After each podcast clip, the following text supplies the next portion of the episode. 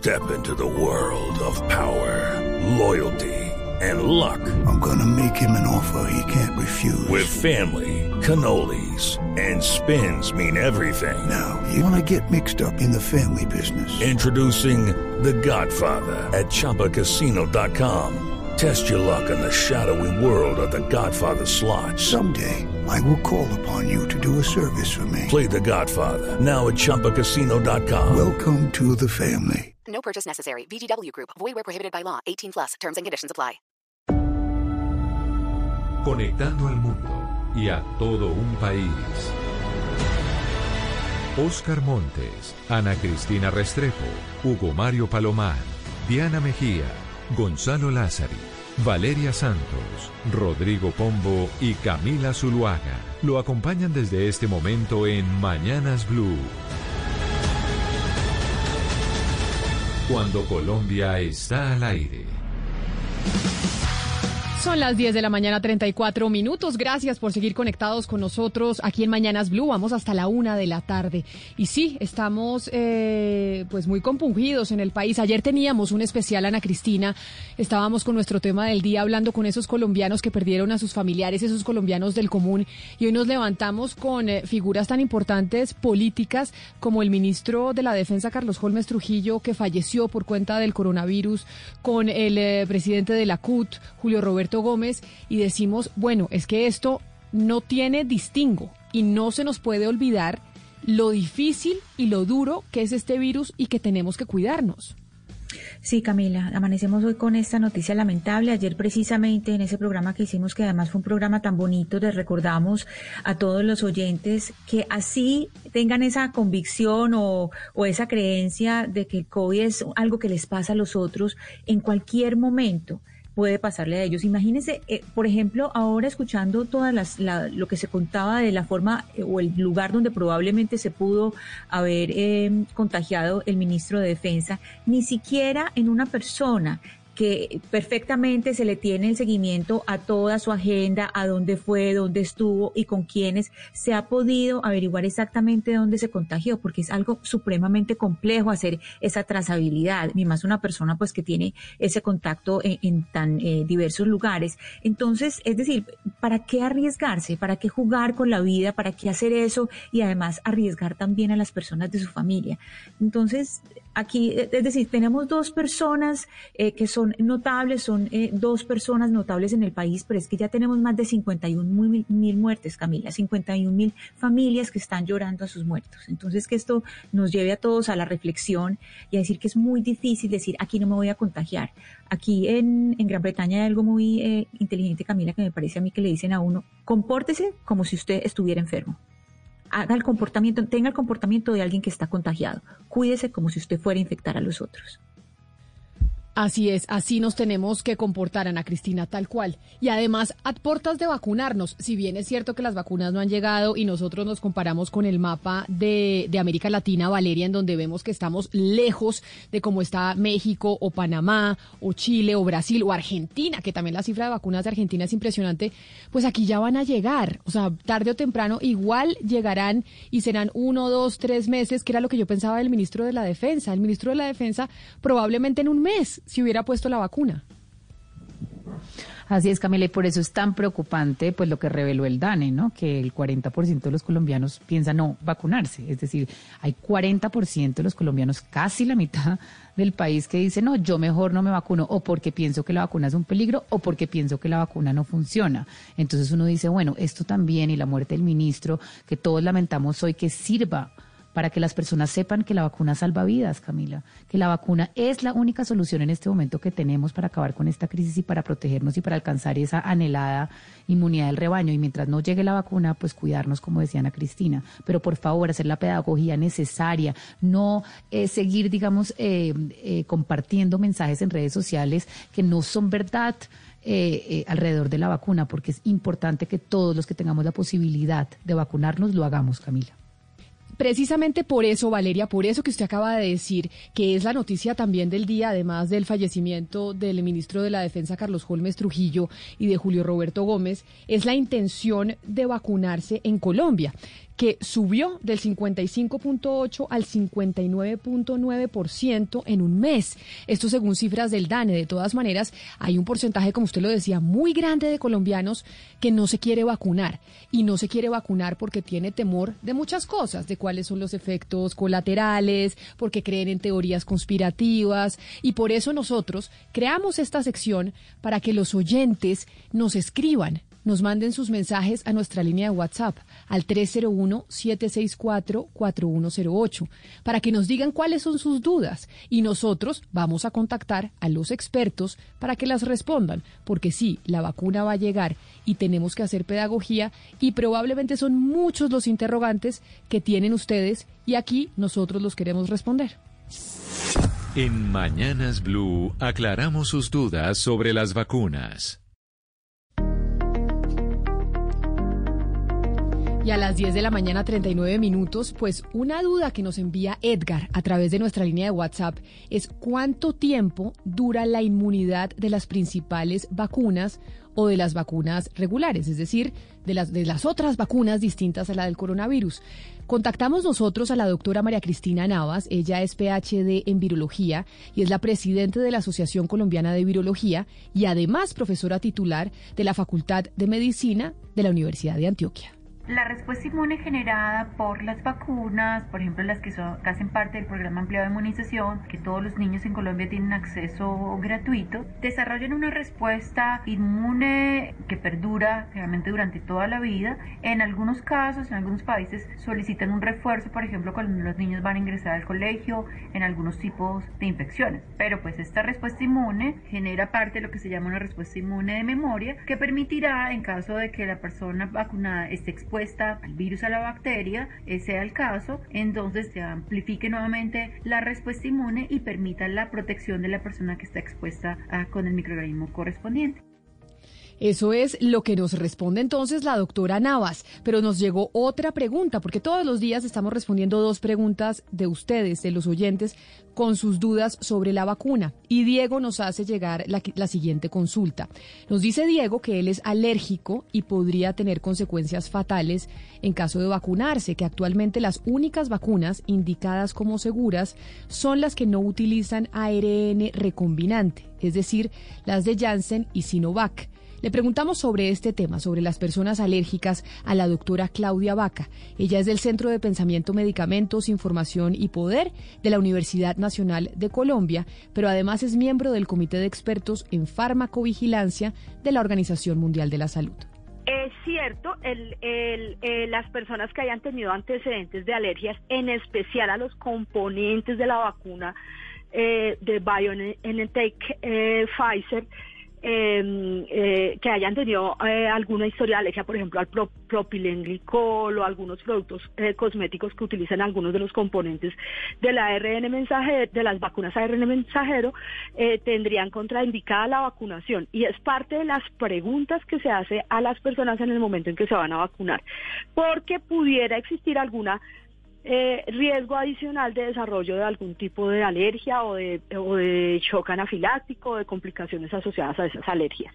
No, eh, no quiere decir esto que las vacunas de basadas en adenovirus como la vacuna de Oxford, AstraZeneca o la vacuna de Sputnik o las vacunas basadas en virus atenuados como la de Sinovac no generen alergias, pero la probabilidad de ese desarrollo de alergias es menor.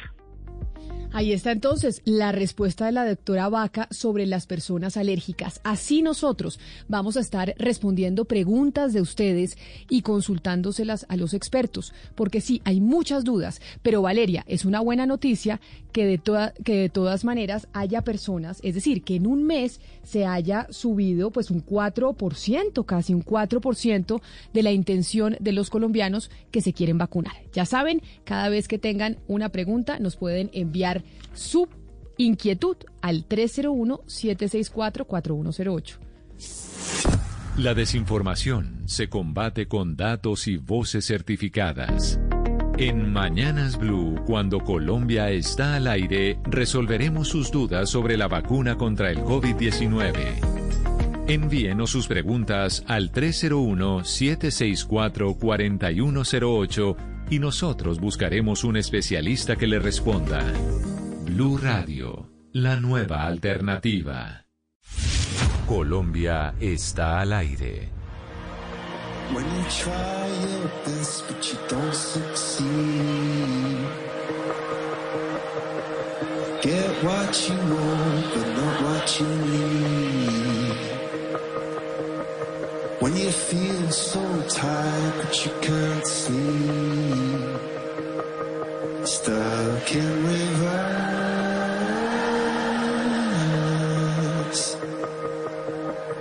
When the tears come streaming down your face En nuestro martes de versiones, Camila, yo me voy a ir con conciertos y yo creo que esta es una de las canciones más hermosas que tiene Coldplay. Frente a 35 mil personas en Sao Paulo, aquí estaba Chris Martin y compañía cantando Fix You.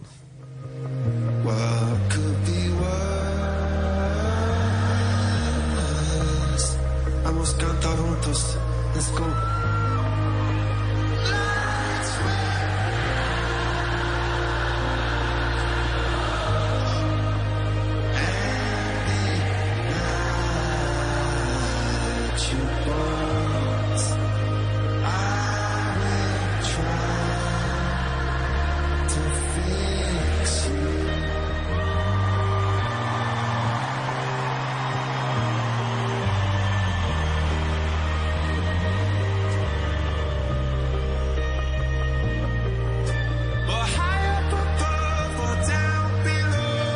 Pues hoy martes de conciertos. Me gusta que haya tomado esa decisión Gonzalo y me voy para Europa porque ya que estábamos hablando de vacunas, ¿qué fue lo que pasó con la Unión Europea que está acusando a AstraZeneca de vender las dosis que le había prometido a la Unión Europea a otros países que están pagando más? Es que por eso el cuento de los acuerdos de confidencialidad, ¿no? Porque en esos acuerdos de confidencialidad va el precio incluido.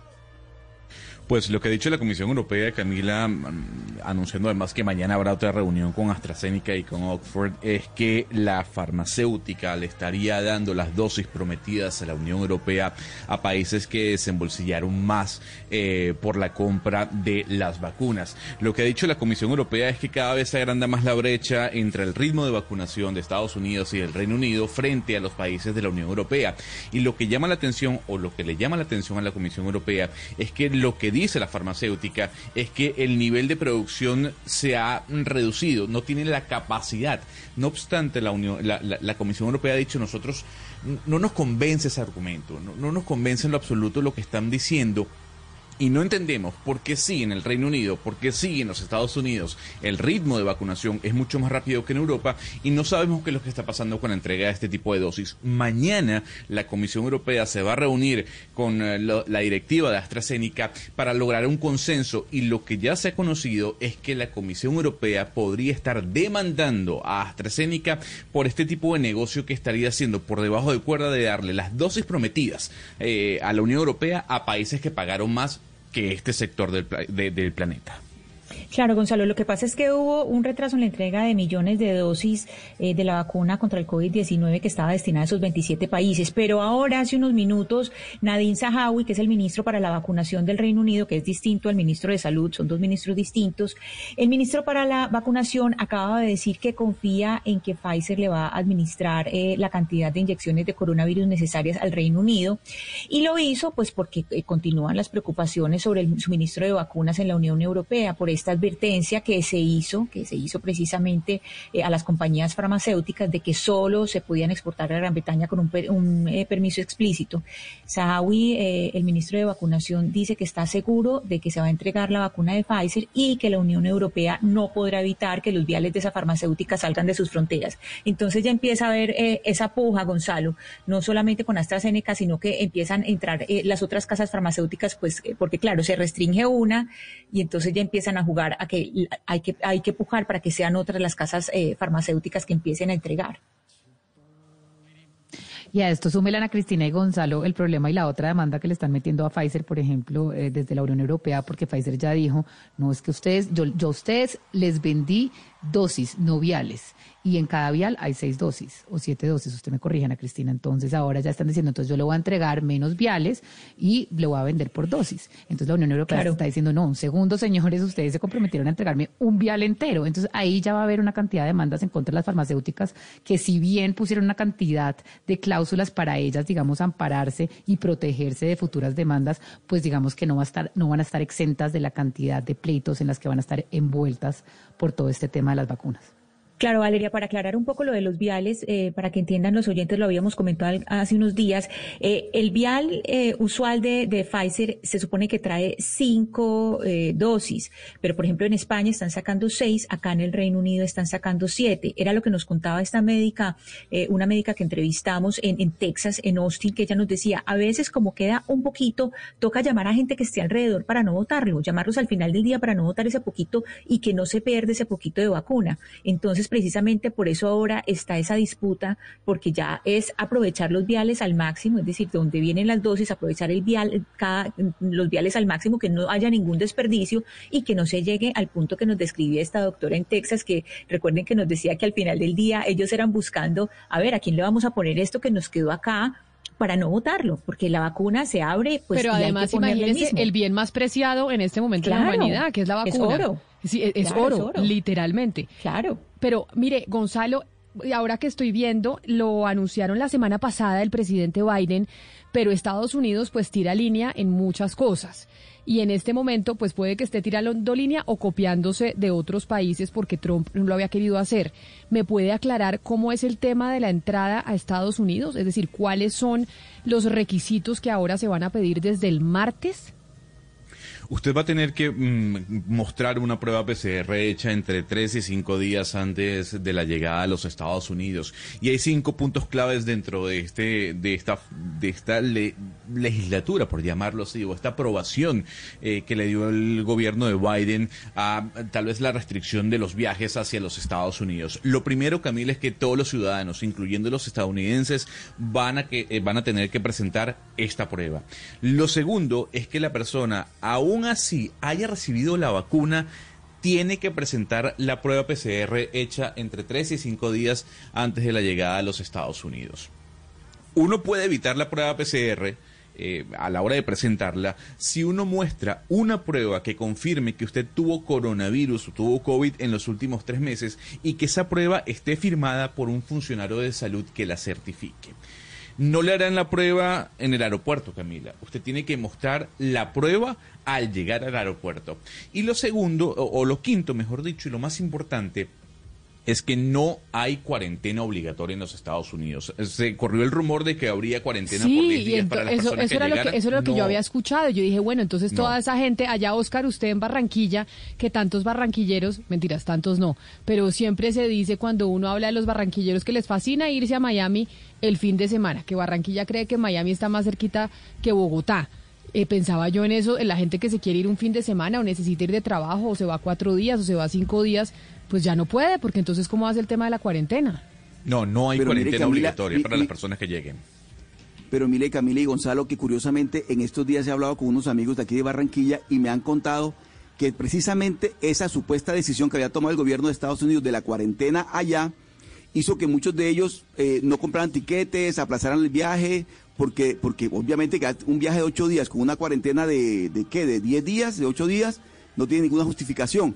Pero lo que usted está contando, Camila, es exactamente lo que está ocurriendo aquí en la ciudad, con mucha gente, pues no con pues, amigos que yo conozco, con los que he conversado, que aplazaron el viaje porque precisamente el anuncio de que había que pagar, que tener cuaren- cuarentena en Estados Unidos, los, los hizo desistir de, de viajar, Camila. No, lo, lo- importante aquí, para que las personas lo tengan claro, es que uno sí tiene que presentar la prueba PCR hecha entre 3 y 5 días antes de la llegada a los Estados Unidos. Eso ya es obligatorio. Eh, si usted no quiere hacerse la prueba o no tiene un- alguna prueba, usted tiene que mostrar un certificado en donde se explique. Además, el certificado tiene que estar firmado por un funcionario de salud que diga que usted en los últimos tres meses tuvo COVID. Y es importante decir que no hay cuarentena obligatoria a la llegada a los Estados Unidos. Se recomienda, los CDC han recomendado la cuarentena obligatoria, pero no está escrito como tal de que eso tenga que pasar una vez usted pise territorio estadounidense. Bueno, entonces usted le da un alivio a los amigos de Oscar Montes que aplazaron su viaje. Usted tiene que llevar la prueba y además Estados Unidos no pide PCR como pide Colombia. Pide una prueba cualquiera, ¿no? Así sea la prueba rápida, la que sea, pero que sea negativa y que tenga dos o tres días de vigencia. Y no más. No tiene que hacer cuarentena. Efectivamente, Camila, para quedar claro, el tiempo de la prueba de tres a cinco días. Eso es lo que uno, uno, tiene que presentar. Eso es lo que están solicitando en este momento. Ah, bueno, bueno, porque Ana Cristina, ¿en el Reino Unido sí están pidiendo cuarentena o allá qué? Allá si uno quiere ir a visitar, pues le toca visitar 15 días encerrado y después sí salir. No, aquí les toca llegar y llegar a un hotel. Y en Escocia, por ejemplo, que no estaba esa exigencia, acaba de decir Nicola Sturgeon, la, la primera ministra, aquí, lo acaba de decir hace cinco minutos, el que entre a Escocia también se tiene que meter 10 días en un hotel, hoteles de cuarentena para estar 10 días, es decir, ni siquiera si usted se va a desplazar, tiene que llegar y estar al lado del aeropuerto, en uno de esos hoteles de aeropuerto, unos 10 días encerrado. A mí lo que me llama la atención, Camila, de todas estas noticias que estamos escuchando, incluida la noticia que dentro de la Unión Europea van a empezar a restringir viajes de país a país. Los países no solamente están empezando a pedir pruebas PCR, sino que están cerrando. Estados Unidos acaba de ampliar la lista de los países que ni siquiera pueden entrar. España, Brasil y una cantidad, Dinamarca, una cantidad de países están en esa lista, que nosotros en Colombia, pues acá todos los científicos, técnicos, epidemiólogos, etcétera, le dieron durísimo al juez ¿Usted se acuerda al juez de tutela por haber decidido fallar a favor de la prueba PCR, que aquí nadie sabía que eso era eh, contracientífico, que la evidencia decía que la prueba no servía para nada y ahora estamos viendo que el mundo entero pues la está pidiendo? Entonces también hay que, una invitación a también tener un poco de cautela al momento en que salimos todos a linchar, porque hubo un linchamiento. Me incluyo. Un juez de la República al final pues tenía la razón, Camila. Uno no puede hacer un linchamiento así cuando tampoco el ministerio probó y aportó las pruebas que le, dieran la certeza al juez de que no era necesaria pedir una prueba PCR. Tengo una pregunta. Cuando usted dice los países, yo ayer los estaba buscando, son como 46 países o 26 países los que no está permitiendo entrar Estados Unidos. ¿Cuáles son? No, ya, ya le consigo la lista entera, pero eh, está Brasil, está España, está Dinamarca y ya le confirmo en dos minuticos la lista entera que no la tengo en la mano, Camila. Me parece, pero por lo pronto quiero irme, de hecho, a Estados Unidos. ¿Por qué? Porque nos han llegado muchos mensajes de oyentes a nuestra línea de WhatsApp, que la repito, la repito despacito, 301-764-4108 Muchos nos han preguntado y es, oiga, porque ustedes no hablan de la gente que se ha muerto por ponerse la vacuna, los adultos mayores que han fallecido por cuenta de ponerse la vacuna. Y entonces dijimos, bueno, vamos a hablar con un experto para que sean los expertos los que nos respondan, porque todos queremos saber cuáles son los efectos adversos de la vacuna, si existen estos efectos o si no, y si va a funcionar. Por esa razón hemos llamado a Mauricio González, que está conectado con nosotros. Él es médico internista del Colegio de Medicina de Nueva York y es residente de la especialidad de medicina de emergencias en el Metropolitan Hospital de esa ciudad. Doctor González, bienvenido a Mañanas Blue, gracias por atendernos. Camila, muy buenos días, gracias por tenerme aquí. Doctor González, mire, muchos oyentes, nosotros pues en el mundo entero estamos en el cuento de que nos vamos a vacunar, la gente tiene miedo, aquí en Colombia más o menos el 40% de la gente no se quiere vacunar y empiezan a preguntarnos, bueno, pero es que ha habido casos en el mundo de personas mayores que se han muerto por cuenta de ponerse la vacuna. ¿Qué fue lo que pasó en esos casos, doctor González? Bueno, siempre esta pregunta que tú haces es recurrente y me encanta comenzar siempre con el mismo discurso. La, eh, las dudas ante las vacunas, Camila, no son nuevas, se han presentado en los últimos 60, 70, 80 años. Eso sabíamos y presupuestábamos que iba a suceder en la sociedad y esto no es nada más que síntomas de una sociedad escéptica y es un efecto natural y sano una sociedad. Por eso la responsabilidad es de las instituciones, la academia y nosotros profesionales de la salud, estar constantemente contestando estas preguntas para que la sociedad se pueda beneficiar. Primero, yo, la primera recomendación y la más grande que les podría hacer sería que las personas que tengan alguna duda en cuanto a vacuna recurran a fuentes confiables. Estas son la CDC en Estados Unidos, la Organización Mundial de la Salud, ambas instituciones tienen sus sitios oficiales web en todos los idiomas, incluyendo en español. Y tercero, es que recurran al sitio oficial de la Secretaría de Salud de los países donde ustedes viven. Eso es lo primero que deben hacer. No vayan a WhatsApp, no vayan a Instagram, no vayan a Facebook, no vayan a Twitter, no vayan a YouTube. Tienen que ir a estos websites. Segundo, tercero, las muertes que ustedes van a estar leyendo en las noticias, ah, recuerden, el periodismo, si bien hay periodismo que es muy bueno, a menudo no representa estudios científicos. muchas personas arriba de 75 años, 80 años, después de ponerse la vacuna van a morir. ¿Esto significa que es por la, por la vacuna? Por supuesto que no. Es por la, la gran mayoría, si no es que todas, serán por causas naturales, problemas del corazón. Muchos pacientes ya tienen cáncer, muchos pacientes tienen complicaciones de otras enfermedades. Así que no tienen nada de qué preocuparse por ahora. La CDC en Estados Unidos liberó datos estadísticos y muestra que esta vacuna es sumamente segura y mejor aún, es sumamente eficaz. Ahora tenemos reportes de Israel de cómo los casos están literalmente cayendo al suelo después de la campaña masiva de vacunación que están haciendo. La CDC está mostrando que los, la vasta mayoría de los efectos adversos son cosas que son mínimas dolores de cabeza, dolor de brazo, fiebres de bajo grado, etcétera. La anafilaxis se ha presentado en una entre cada aproximadamente en Estados Unidos 100.000 dosis puestas, lo cual sigue siendo un riesgo muy bajo. Y recuerden que nosotros los médicos tenemos un arsenal muy completo para manejar la anafilaxis, por eso después de la vacuna se les deja eh, en observación 15-30 minutos. Así que esto es lo que tiene que saber tu audiencia. Doctor González, ¿qué tipo de preexistencias eh, serían problemáticas o podemos pensar que podrían ser riesgosas para recibir la vacuna contra el COVID-19 y en especial personas mayores de 75 años? ¿Podemos decir que haya ciertos eh, factores que puedan ser eh, riesgosos?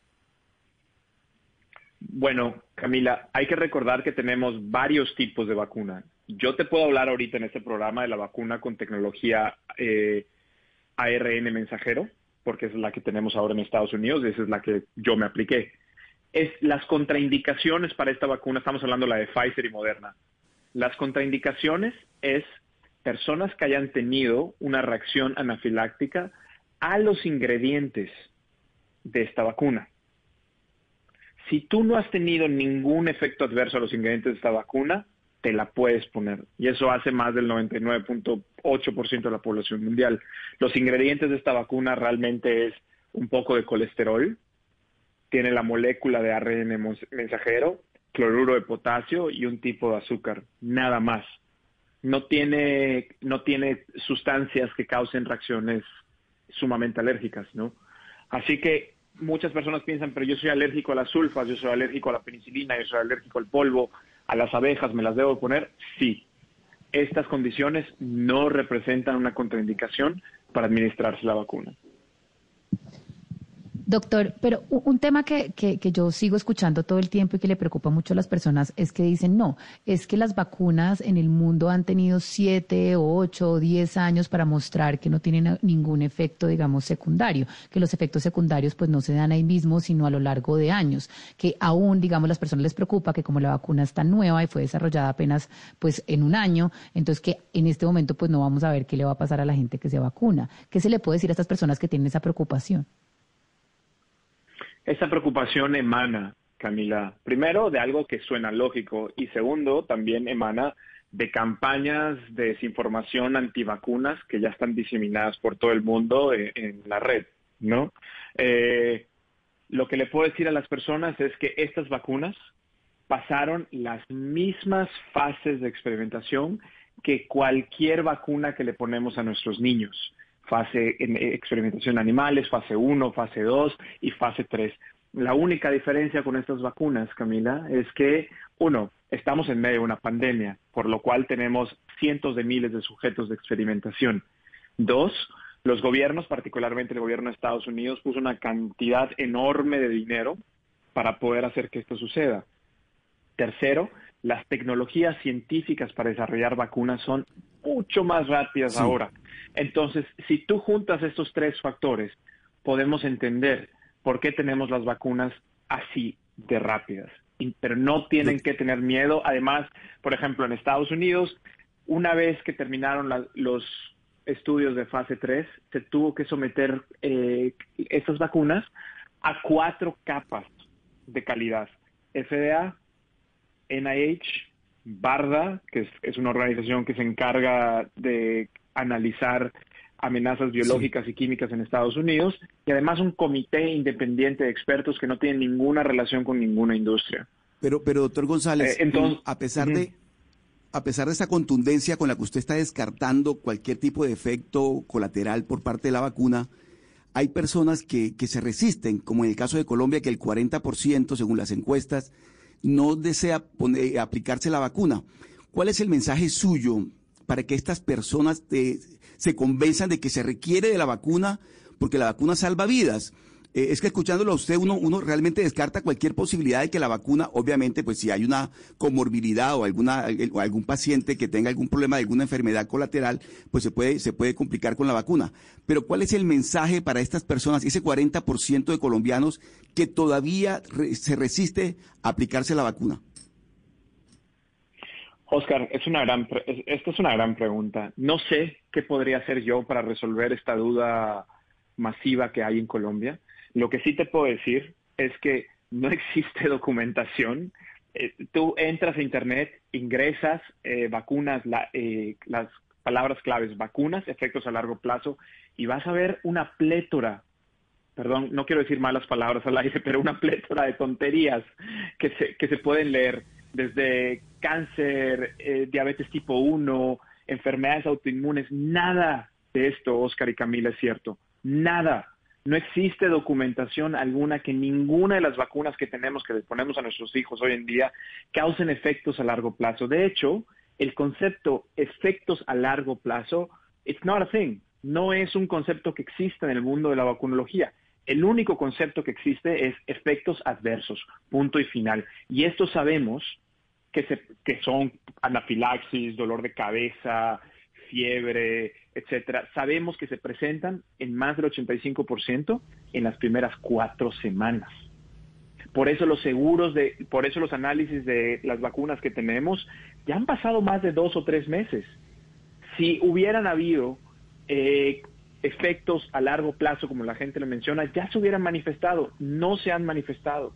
Yo le digo a la comunidad colombiana, las vacunas son uno de los grandes, grandes descubrimientos de los últimos 100 años.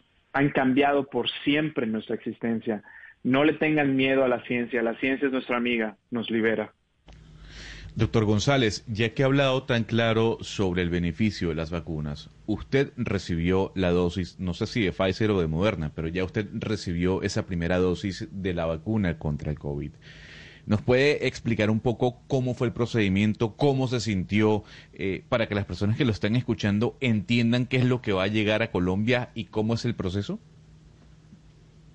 Quiero que la gente que me escuchen entienda el contexto de mi vida, de la vida de Mauricio. Yo soy médico internista y soy residente de medicina emergencias en uno de los hospitales urbanos más grandes, de los hospitales, de la red de hospitales urbanos más grande en Nueva York. Nosotros fuimos los primeros que recibimos el epicentro de la pandemia en todo Estados Unidos. Nosotros intubábamos, hacíamos resucitación cardiopulmonar a cientos de personas por semana por COVID-19 hemos visto una marea de morbilidad y mortalidad que solamente en los libros lo estudiábamos en la Facultad de Medicina. El saber que hay una vacuna que fue generada en poco tiempo, no, no, no por la premura, sino gracias a la voluntad y a la tecnología y a la ciencia humana, es un sentimiento indescriptible. El día que yo me puse la vacuna, yo tengo ya las dos dosis de Pfizer. Fue un, fue un honestamente fueron sentimientos encontrados. Feliz de ser eh, partícipe en este momento histórico, no solamente porque es la vacuna de COVID, sino la tecnología ARN mensajero que por primera vez en la humanidad la estamos poniendo eh, en, grandes proporciones. Y fue un momento ácido porque me hizo recordar en todas las personas que fallecieron y que no tuvieron la oportunidad de ponerse la vacuna. Así que los que nos escuchan piensen, ustedes son privilegiados, están con vida, ustedes pueden hacer algo por ustedes y por los demás que muchas personas, muchas personas perdieron la vida antes de poder tener esta oportunidad.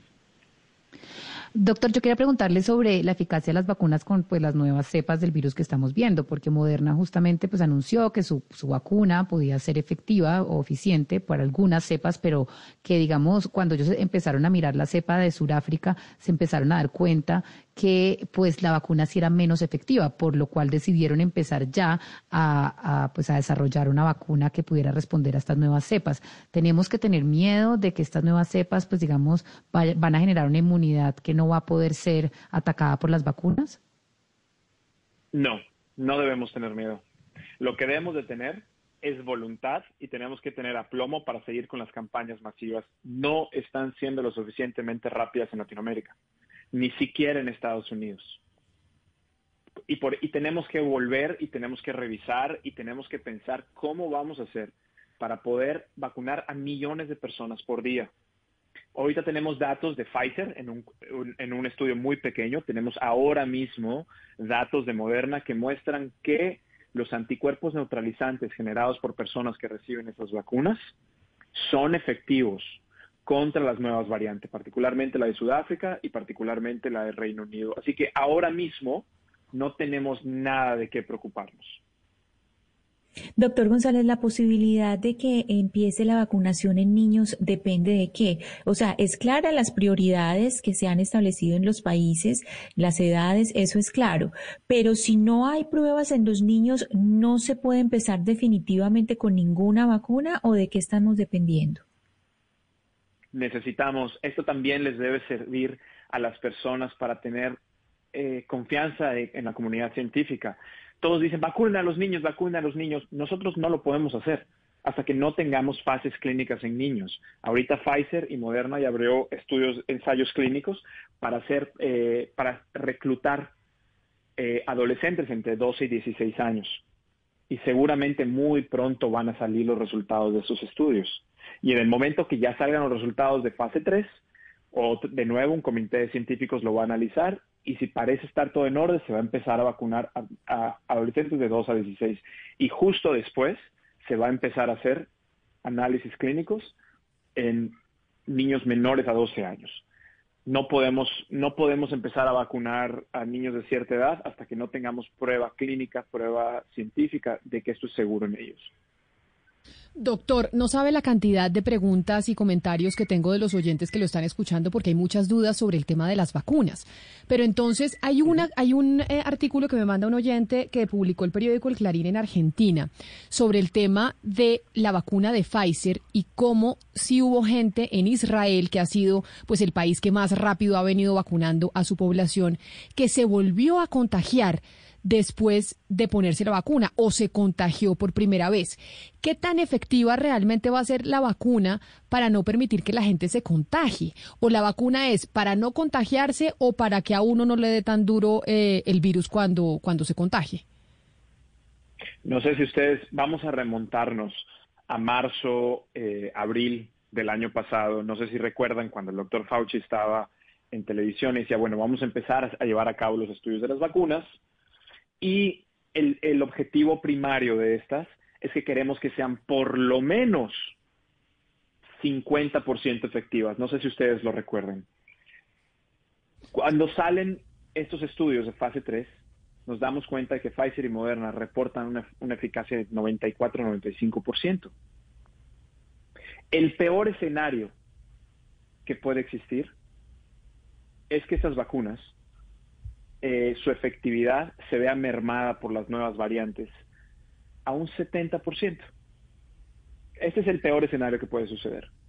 Y aún así, con este escenario, si logramos vacunar masivamente a millones de personas en Latinoamérica, vamos a salir adelante. Vamos a salir avantes y vamos a ganar. Punto y final. Ahora no se trata de ver en qué tan efectivas son, sino se trata de ver qué tan rápido podemos poner esas vacunas a millones y millones de latinoamericanos. Punto y final.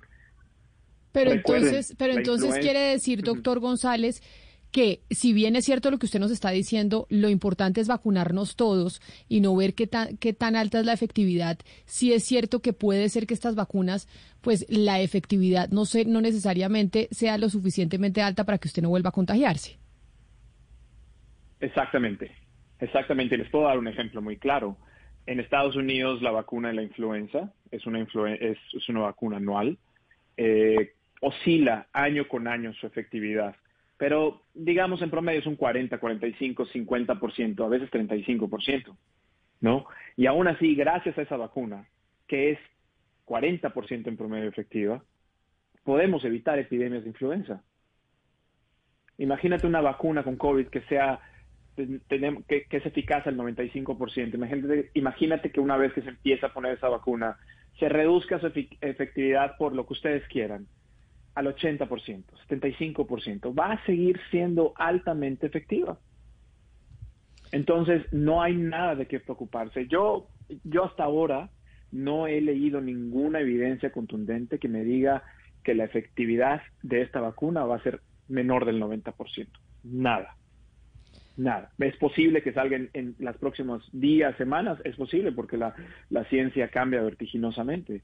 Pero hasta ahora no tenemos nada de eso y no tienen nada de qué preocuparse. Ahora recuerden, Indonesia está llevando a cabo un plan de vacunación completamente distinto. Indonesia, Indonesia está vacunando a la gente joven primero. Está vacunando a personas arriba de 16 hasta 55 años.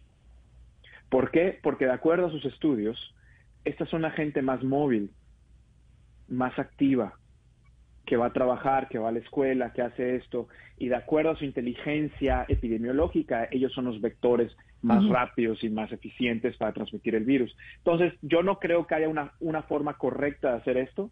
Yo creo que al final del día lo más importante es a qué porcentaje de la población vamos a vacunar a la, a la brevedad posible. Pues doctor Mauricio González, muchas gracias por su claridad. Nos parecía importante hablar con usted para responder esas preguntas que tienen tantos oyentes sobre el tema de la vacuna. Gracias por habernos atendido y por su tiempo desde Nueva York. Es un placer, muchas gracias por haberme tenido y nos, eh, nos hablamos pronto. Claro que sí, aquí nos volvemos a hablar por este mismo canal. Gonzalo, el doctor González, acá estoy viendo, es toda una celebridad. No, el señor tiene más fanáticas y fanáticos que Maluma, Camila. ¿Usted ya vio la cuenta de Instagram del señor? Estaba viendo, estaba viendo que el doctor González pues es toda una celebridad del mundo de la medicina, mejor dicho, de la medicina para los mortales como usted y yo. ¿Y le parece churro el señor? Ya, ya que colgó, o sea, No, espere porque no sé si sigue ahí y me da pena, no sé si sigue. No, ya colgó, ya colgó. Ah, mire, mire, ahí está, ahí está Camila. ¿Le puede decir si le parece churro? Está en línea. El médico está, doctor, cuéntenos por qué tantos seguidores en Instagram, porque si veo que acá están todas las del equipo de producción diciendo que usted es muy guapo. Ah, gracias, gracias. Pues bueno, yo empecé en la medicina con prevención. Yo sé que tú eres vegetariana, Camila, si mal no recuerdo. Así es, sí, señor. Yo igual soy, yo, yo me alimento a base de plantas y promuevo la alimentación a base de plantas desde la plataforma científica y me dedico a traer a hablar de medicina, de nutrición, ejercicio, actividad física y entrenamos a cientos de médicos, nutriólogos y entusiastas del fitness en Latinoamérica año con año. Y eso es lo que he estado haciendo los últimos 17 años. Pero obviamente la medicina, la parte científica, la medicina, la medicina interna, todo lo que envuelva cardiología, diabetes, eh, metabolismo es una de mis pasiones también. Así que combino todas estas pasiones y las expongo en redes sociales. Pues ahí lo vamos a seguir y vemos que lo siguen muchísimas eh, personas en el mundo. Doctor González, gracias por atendernos. Hasta luego, que tengan un buen día. Son las 11 de la mañana, 16 minutos. Doctor Mauricio González es la cuenta, ¿no, Gonzalo? Para que la gente que quiera ir a verlo, pues pueda verlo y ya pues juzguen si les parece churro o no. Sí sé que tiene muchas seguidoras el doctor González. doctor punto, punto Mauricio González, eh, para ser más exacto en la cuenta de Instagram. Ya usted me iba a hacer decirle ahí de frente si era churro o no. 11 de la mañana, 16 minutos, ya volvemos. Colombia está al aire. ¿Han pensado en estudiar algo relacionado con el gaming? Ahora es posible porque las universidades están abriendo carreras afines a esta industria. Conoce más en mitransformaciondigital.com. Las cifras de contagio por coronavirus crecen a diario, al igual que las muertes en esta pandemia. Hoy, a las 12 y 15, luego de las noticias del mediodía en Mañanas Blue, cuando Colombia está al aire, Hablaremos con las personas que enfrentan a diario esta tragedia y hacen parte de la primera línea de atención a pacientes con COVID. Griselda Blanco, mejor conocida como la Viuda Negra, regresa en una nueva temporada para intentar cambiar su destino. La Viuda Negra 2, una mujer condenada por su pasado. Esta noche a las 11 y 30 después de Noticias Caracol, última edición. Tú nos ves, Caracol TV. Colombia está al aire.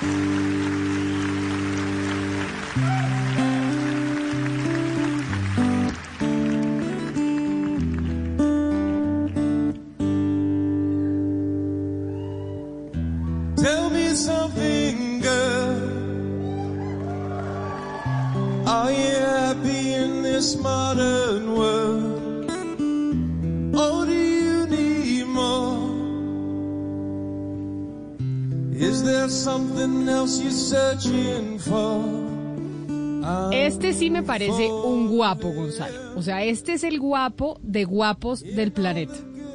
Sí, ya lo hemos dicho, ¿no? Sí. Que el señor Bradley Cooper es uno de los hombres más apuestos de todo el planeta. A Así veces es. descalzurriado, ¿no? No A veces un importa. poco de No importa, él se puede ver como sea y siempre será espectacular. Y en esta película más.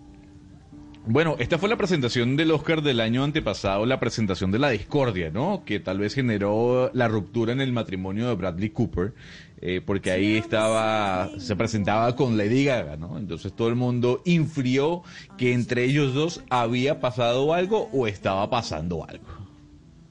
Entre esas yo, porque cuando estaban cantando esta canción en esos premios Oscar, como se miraban, seguro estaba pasando algo, Valeria. Eso sí, no me digan que es que son muy buenos actores. Me acuerdo que Félix de Pues Bedus me cuando- dijo por Twitter, eso es ser buen actor, y yo sí, ¿cómo no? Ahí fue cuando terminó pues con Irina, eh, Irina Shayk, que era la esposa, ¿no?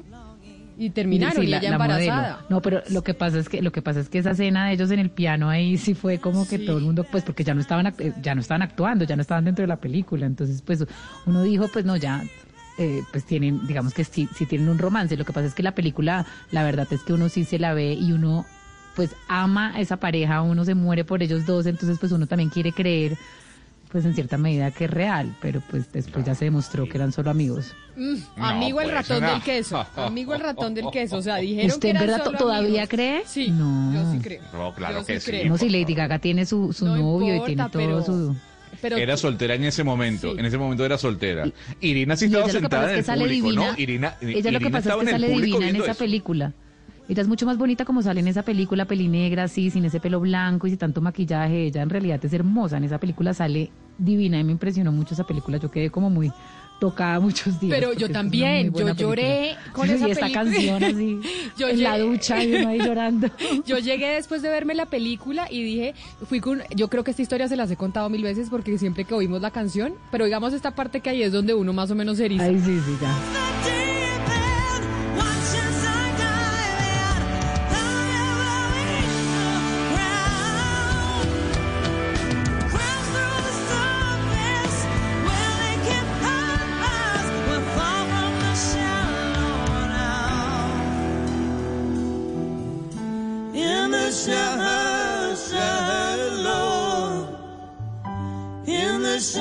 Shallow, shallow, in the shallow, shallow, we're far from the shallow now. A mí me pasó exactamente lo mismo, Valeria. Yo me fui a ver la película con unos amigos. groupie. Y sí, yo. Y llegué a la y, y todos se fueron a y se fueron a tomar todos algo después y yo dije, "No, yo necesito irme a mi casa a poder digerir la película porque yo quedé deprimida." No, yo duré como tres días así, porque ambas, pero es que es todos los clichés y los lugares comunes de Hollywood, de la típica película gringa, del amor, de la pérdida, de todo, y yo caí redonda. Yo caí absolutamente redonda, quedé traumatizada tres días, oí la canción un mes, o sea, casi que se me escurría la lágrima. Lo que pasa es que sí está muy bien actuada y él es muy guapo y hace un personaje pues impresionante en esa película, la verdad. Y aquí discutíamos cómo si sale guapa Jennifer eh, Lady Gaga. Lady Gaga. Pero eh, obviamente Irina Shayk es mucho más bonita. Pero ahí era donde decíamos, realmente al final lo de ser la más bonita no necesariamente lo pone a usted eh, en una mejor posición. Porque se acuerda Ana Cristina que decíamos, Lady Gaga es mil veces más chévere. Si usted le toca escoger entre Lady Gaga y Irina Shayk, se queda con Lady Gaga pues toda la vida. Así la otra sea divina, gigante, 90, 60, 90. Lady Gaga no es tan bonita, pero seguro usted se divierte más. No, pero es que el que canta siempre entra ganando, Camila. Esa es norma de la vida. El que canta bonito le gana a todos los demás. El que tiene la música adentro, el que toca un instrumento, canta bonito, no tiene que ser bonito porque siempre le va a ganar al Eso, resto. eso es mentira, Ana Cristina. Si yo a usted le canto, Dios. si yo a usted le canto, Por- ya, si yo a usted le canto bonito, créame que usted no me va a parar bolas. Cánteme, Así mismo. cánteme, por favor, No, cánteme, es que yo no canto. No, es que Ah, yo, no, bueno. yo no canto bien, pero estoy seguro No, no, que no, si no, cantara bien, no me parara bolas. No, igual. yo sí creo No, que no, hay no. otro- yo creo que hay unas cosillas que son más importantes que el tema del físico, Gonzalo, no se crea. Sí, y, y vea, por eso mire, estamos diciendo hay de una cosa. Gaga. Camila, usted cuando tiene, y, y los oyentes lo pueden comprobar, usted tiene 20 años y llega a una fiesta el de la guitarra, así no la toque, usted lo vio llegar con la guitarra y se desmayó. O sea, usted no, no- el tipo no ha empezado a tocar la guitarra, la guitarra y ya todo el mundo está desmayado.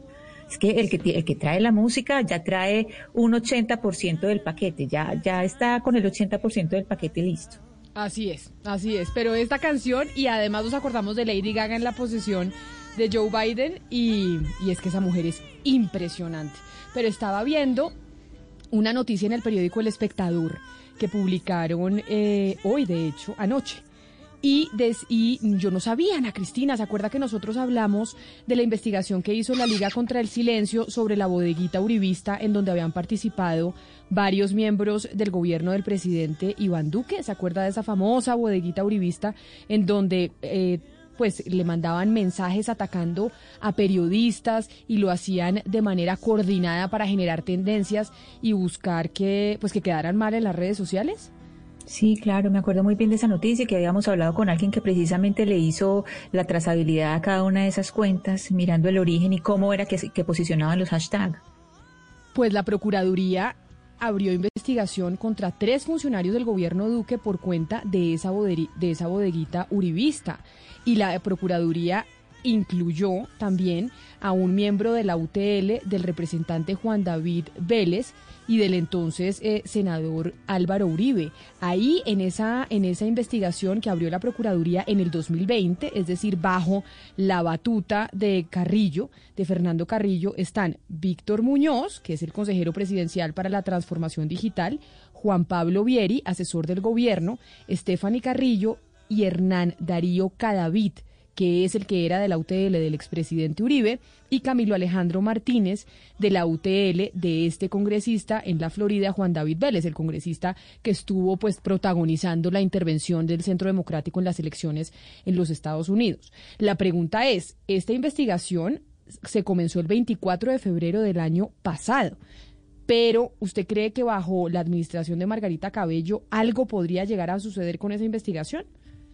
Lo dudo muchísimo, Camila. Dudo muchísimo que pase, que pase algo, porque ya hemos visto desde el mismo discurso de, posesión de la procuradora Cabello, ya se sabe, pues cuando una procuradora llega a decir que va a trabajar con el gobierno, pues ya más o menos está marcando la pauta de lo que va a venir. Y bien por los nombres que se están leyendo, por los cinco nombres que usted nos acaba de leer, Camila, pues es eh, clarísimo que son personas eh, muy cercanas al gobierno y que la procuradora, pues es una procuradora que precisamente está eh, muy pendiente de todos los asuntos, no solamente del gobierno, sino del Centro Democrático, y todos estos son militantes del, del Centro Ana Democrático. Cristina, pero mire, perdón le interrumpo yo, Ana Cristina, a la gente hay que creerle, a la gente hay que creerle. Y la procuradora, a quien conozco, con quien he hablado, a quien he entrevistado en varias oportunidades, ha dicho una y mil veces que la dejen llegar al cargo, que la dejen tomar decisiones. Porque es que yo sí creo, eh, Ana Cristina, y se lo digo con todo respeto, que en Colombia ha hecho carrera eso de juzgar antes de. Uno, un funcionario público, lo tiene que juzgar cuando tome decisiones. Si la doctora Cabello, siendo procuradora general, toma decisiones equivocadas, por supuesto que nosotros vamos a estar aquí para decir usted se equivocó, usted no actuó de la mejor manera, usted no fue diligente, usted no hizo las cosas como tenía que hacerse. Pero en su momento se dirá. Pero entrar a cuestionar desde ahora a una funcionaria que apenas está llegando a su cargo, que ha dicho que no la juzguen por sus amistades, porque seguramente va a tener que tomar decisiones en contra de esas amistades, entonces esas amistades dejarán de considerarla su amiga, pero antes no. Y de verdad, Ana Cristina, que yo no creo que la doctora Cabello vaya a jugarse toda su carrera con una trayectoria en la que ha sido de todo en este país en la rama judicial, desde juez municipal hasta presidenta de la Corte Suprema de Justicia y ahora Procuradora General de la Nación, por tomar decisiones para favorecer a, a- a sus amigos. Ella lo ha dicho. No, pero mire, el, pro- este problema no es ella, el pero- problema no pero, es sus calidades perdón, y sus segundo, Valeria. y la, la Un segundo, integridad. Valeria. Sí, pero ya usted, Ella ha dicho, ella ha dicho, yo hice parte de este gobierno, pero eso no la, no la va a impedir a ella a la hora de tomar decisiones, Valeria. Y en su momento yo seré el primero en decir, doctora Cabello, usted no ha sido, no ha actuado con diligencia en este caso, usted se equivocó. Pero antes no.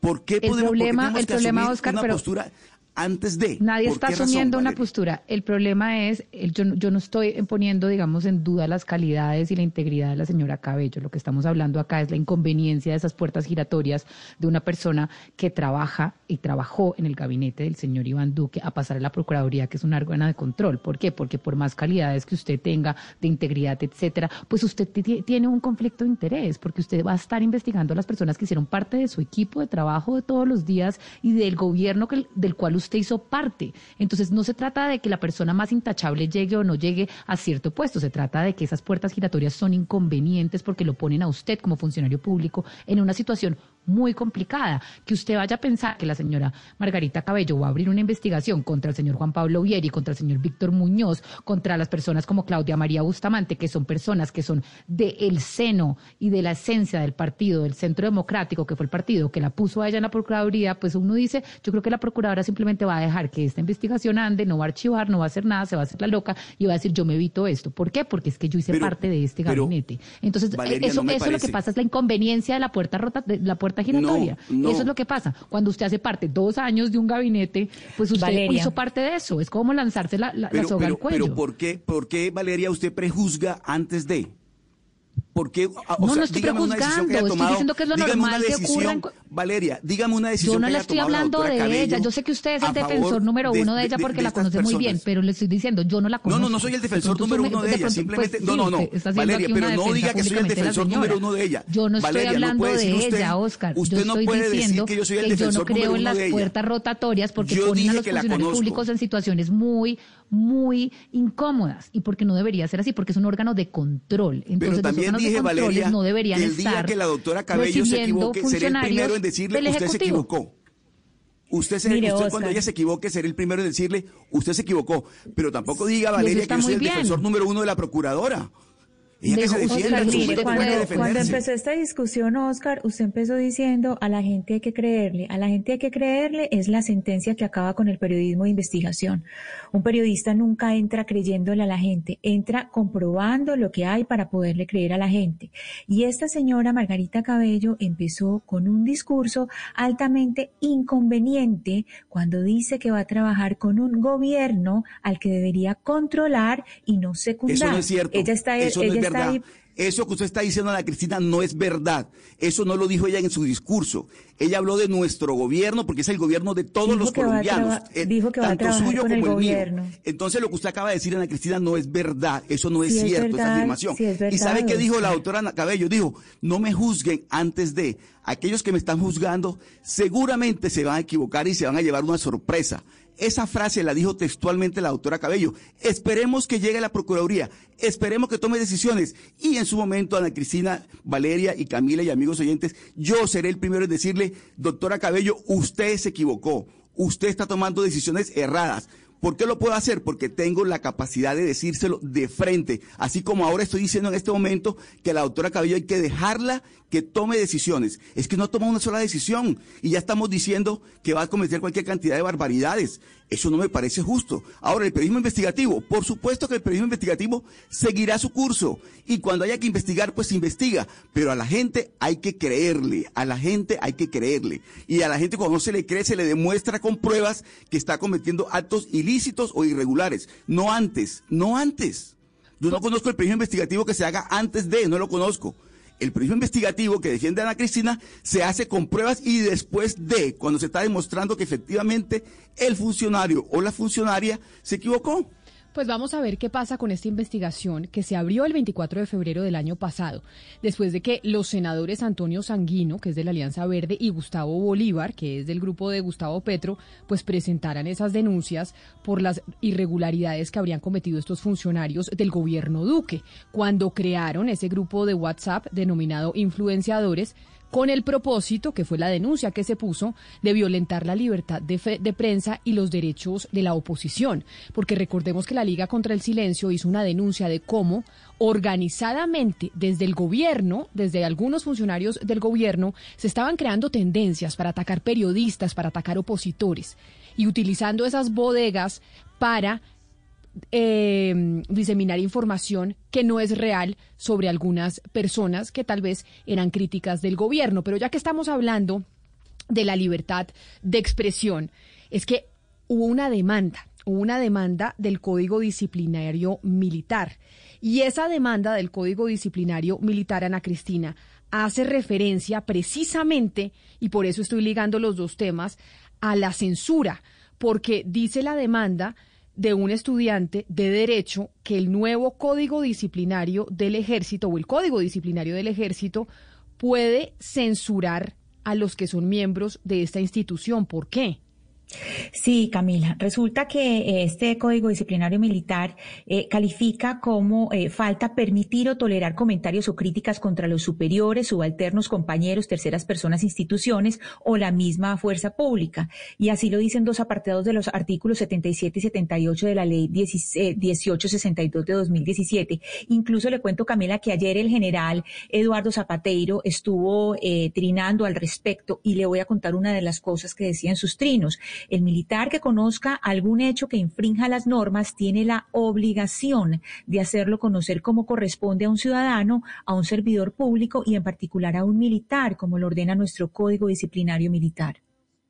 Pues está con nosotros Cristian Fernando Cuervo, que fue el demandante del Código Disciplinario Militar, precisamente por considerarlo pues una especie de censura. Cristian, bienvenido a Mañanas Blue, gracias por acompañarnos. Gracias a ustedes. Buenos días, Camila, a la mesa de trabajo y a los, a los oyentes colombianos. Muy amable y muchas gracias por la invitación. ¿Usted en qué semestre de Derecho va y en dónde estudia? Eh, sí, señora, eh, eh, pueblo colombiano, yo soy estudiante de Derecho de la UPTC, Universidad Pedagógica y Tecnológica de Colombia, en la sede de Tunja, y voy en octavo semestre. Tengo 20 años de edad. ¿Y usted tomó la decisión de poner esta, esta demanda como un ejercicio de alguna clase en su universidad o simplemente porque encontró unas falencias dentro del código disciplinario del ejército y usted dice aquí hay una forma de censura hacia los miembros de esta institución? ¿Por qué terminó usted en la demanda? No, no, señora, eh, pues fíjese usted que tradicionalmente, digámoslo, anteriormente se ponía en esta clase de ejercicios como una mera tarea escolar o como un ejercicio académico, pero yo sí quiero ser claro y quiero ser enfático con, con los oyentes y con ustedes. Esto no es una tarea escolar, sino este es el ejercicio legítimo de un derecho político en virtud del artículo 40 de la Constitución que habilita a los ciudadanos colombianos como cualquier persona a interponer defensas interponer acciones en defensa de la Constitución. Entonces es algo que simplemente me nació, una voluntad personal y afortunadamente se, se dio el ejercicio. Encontré particularmente esas disposiciones en la ley 1862 de 2017, me llamaron la atención y pues yo como como una mera voluntad di en la tarea de, de elaborar y interponer la demanda ante la Corte Constitucional. Eh, Cristian, pero con esta demanda que está en la Corte Constitucional, lo que se busca es una modificación, eh, se busca que se quiten esos artículos. Exactamente a qué va la demanda o qué pide. La demanda va dirigida a que la Corte Constitucional declare inexequible, es decir, por violar la Constitución, el numeral 12 del artículo 77 y el numeral séptimo del artículo 78, ambos de la ley 1862 de 2017. Como ustedes bien lo mencionaban, la consideración de este suscrito y además coadyuvado por diferentes intervenciones, esas normas son vulneratorias de los derechos a la libertad de expresión, a la libertad de conciencia y al debido proceso, los tres de raigambre constitucional.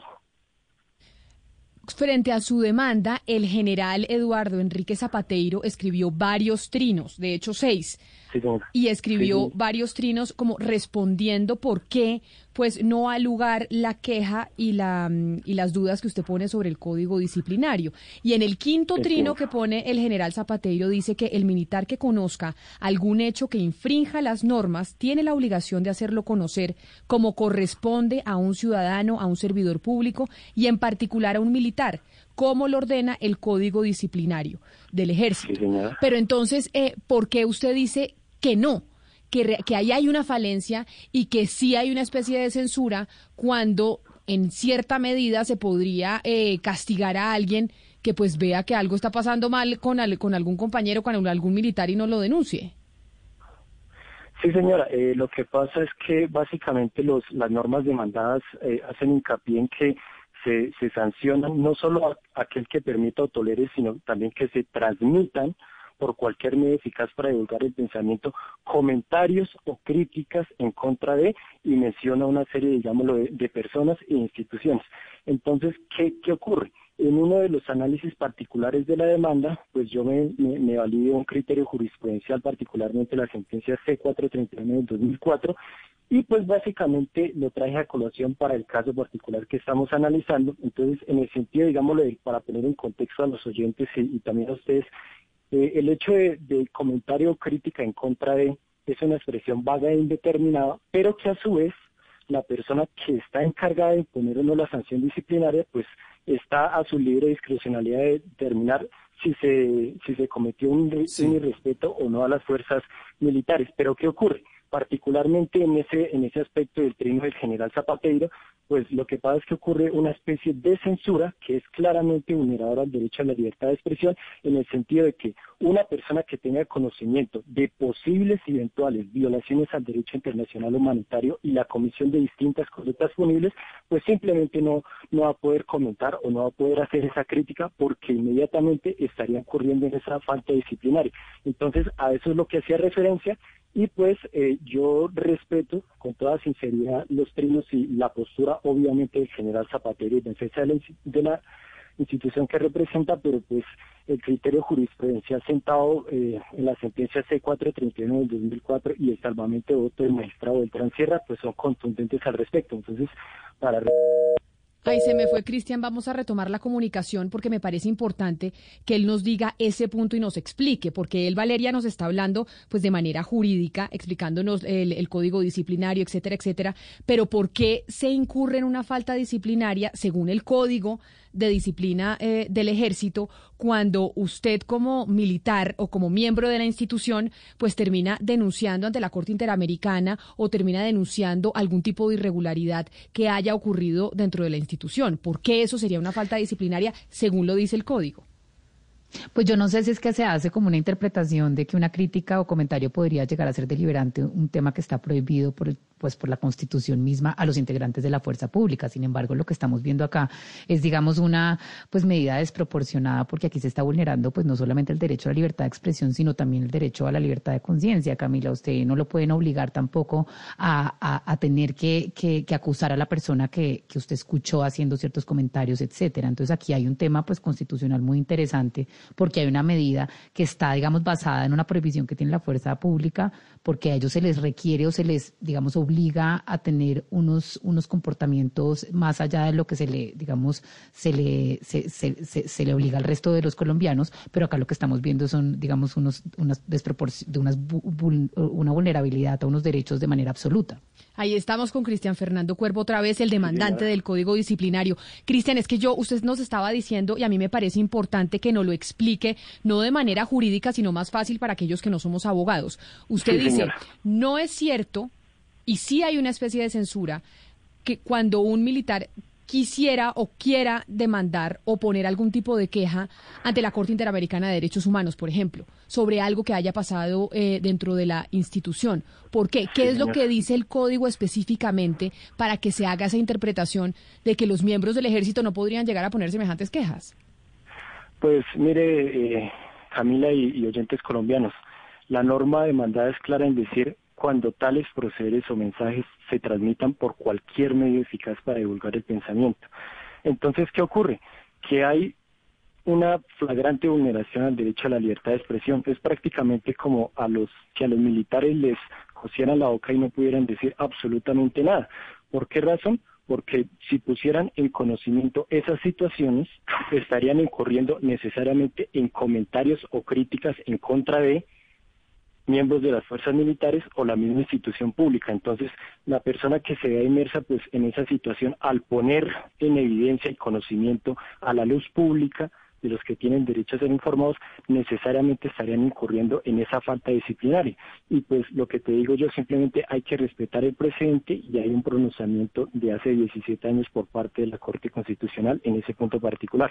Entonces, la, la, la norma disciplinaria es clara y es por eso que, que pues yo respeto el trino del general Zapatero, pero pues yo tengo mi postura y es por eso que, que se, se presenta una clara vulneración del derecho a la libertad de expresión en modalidad de censura previa, cosa la cual es inadmisible.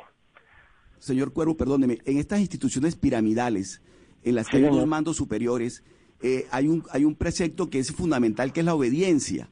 O sea, ¿en, ¿en, qué momento puede interpretarse una, un, una queja o alguna, alguna expresión de inconformidad por parte de un subalterno? Puede interpretarse como una sublevación, es decir, es un irrespeto o una desobediencia a un mandato de un superior.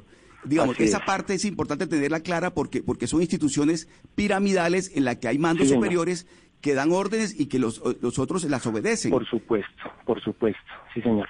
Pues sí, sí, señor Pereza, para responder su pregunta, resulta y pasa que eh, eh, la Constitución es clara en determinar que la fuerza pública no es deliberante. Es decir, tiene que seguir un principio de obediencia debida, tiene que respetar la estructura jerárquica y la disciplina propia de la institución castrense, pero eso no es razón, eso no es razón, y aquí es lo que voy, para desconocer derechos constitucionales que están en garantía de todas las personas. En la Constitución por ninguna parte dicen que el militar no tiene derecho a la libertad de expresión, que el militar no tiene derecho a la libertad de conciencia. Entonces, pues básicamente lo que trata la demanda es armonizar esos dos puntos de vista, esas dos posturas.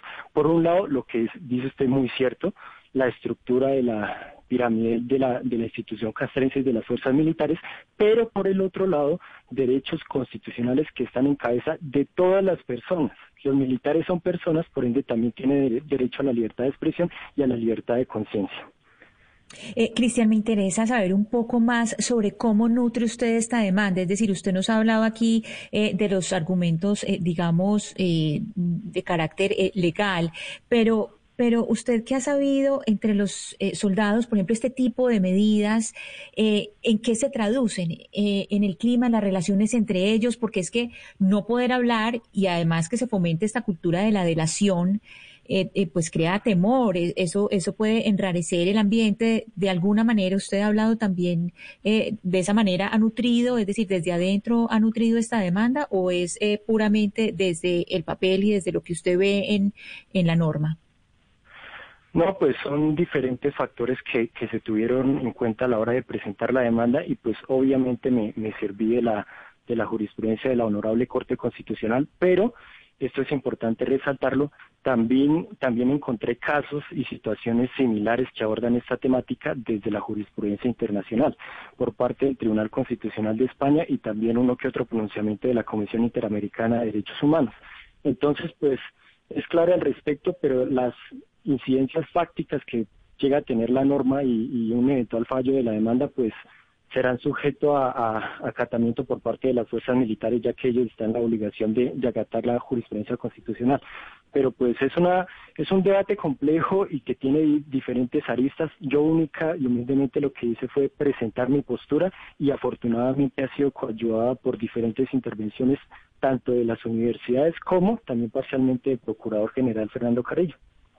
Yo le hago una pregunta, una última pregunta, Cristian, y es Señora. ¿en qué va el proceso de la demanda? Es decir, el general Zapateiro ya puso seis trinos respondiendo a esta demanda que usted hace del Código Disciplinario del Ejército. ¿En Sí, qué señora. en qué punto va la demanda?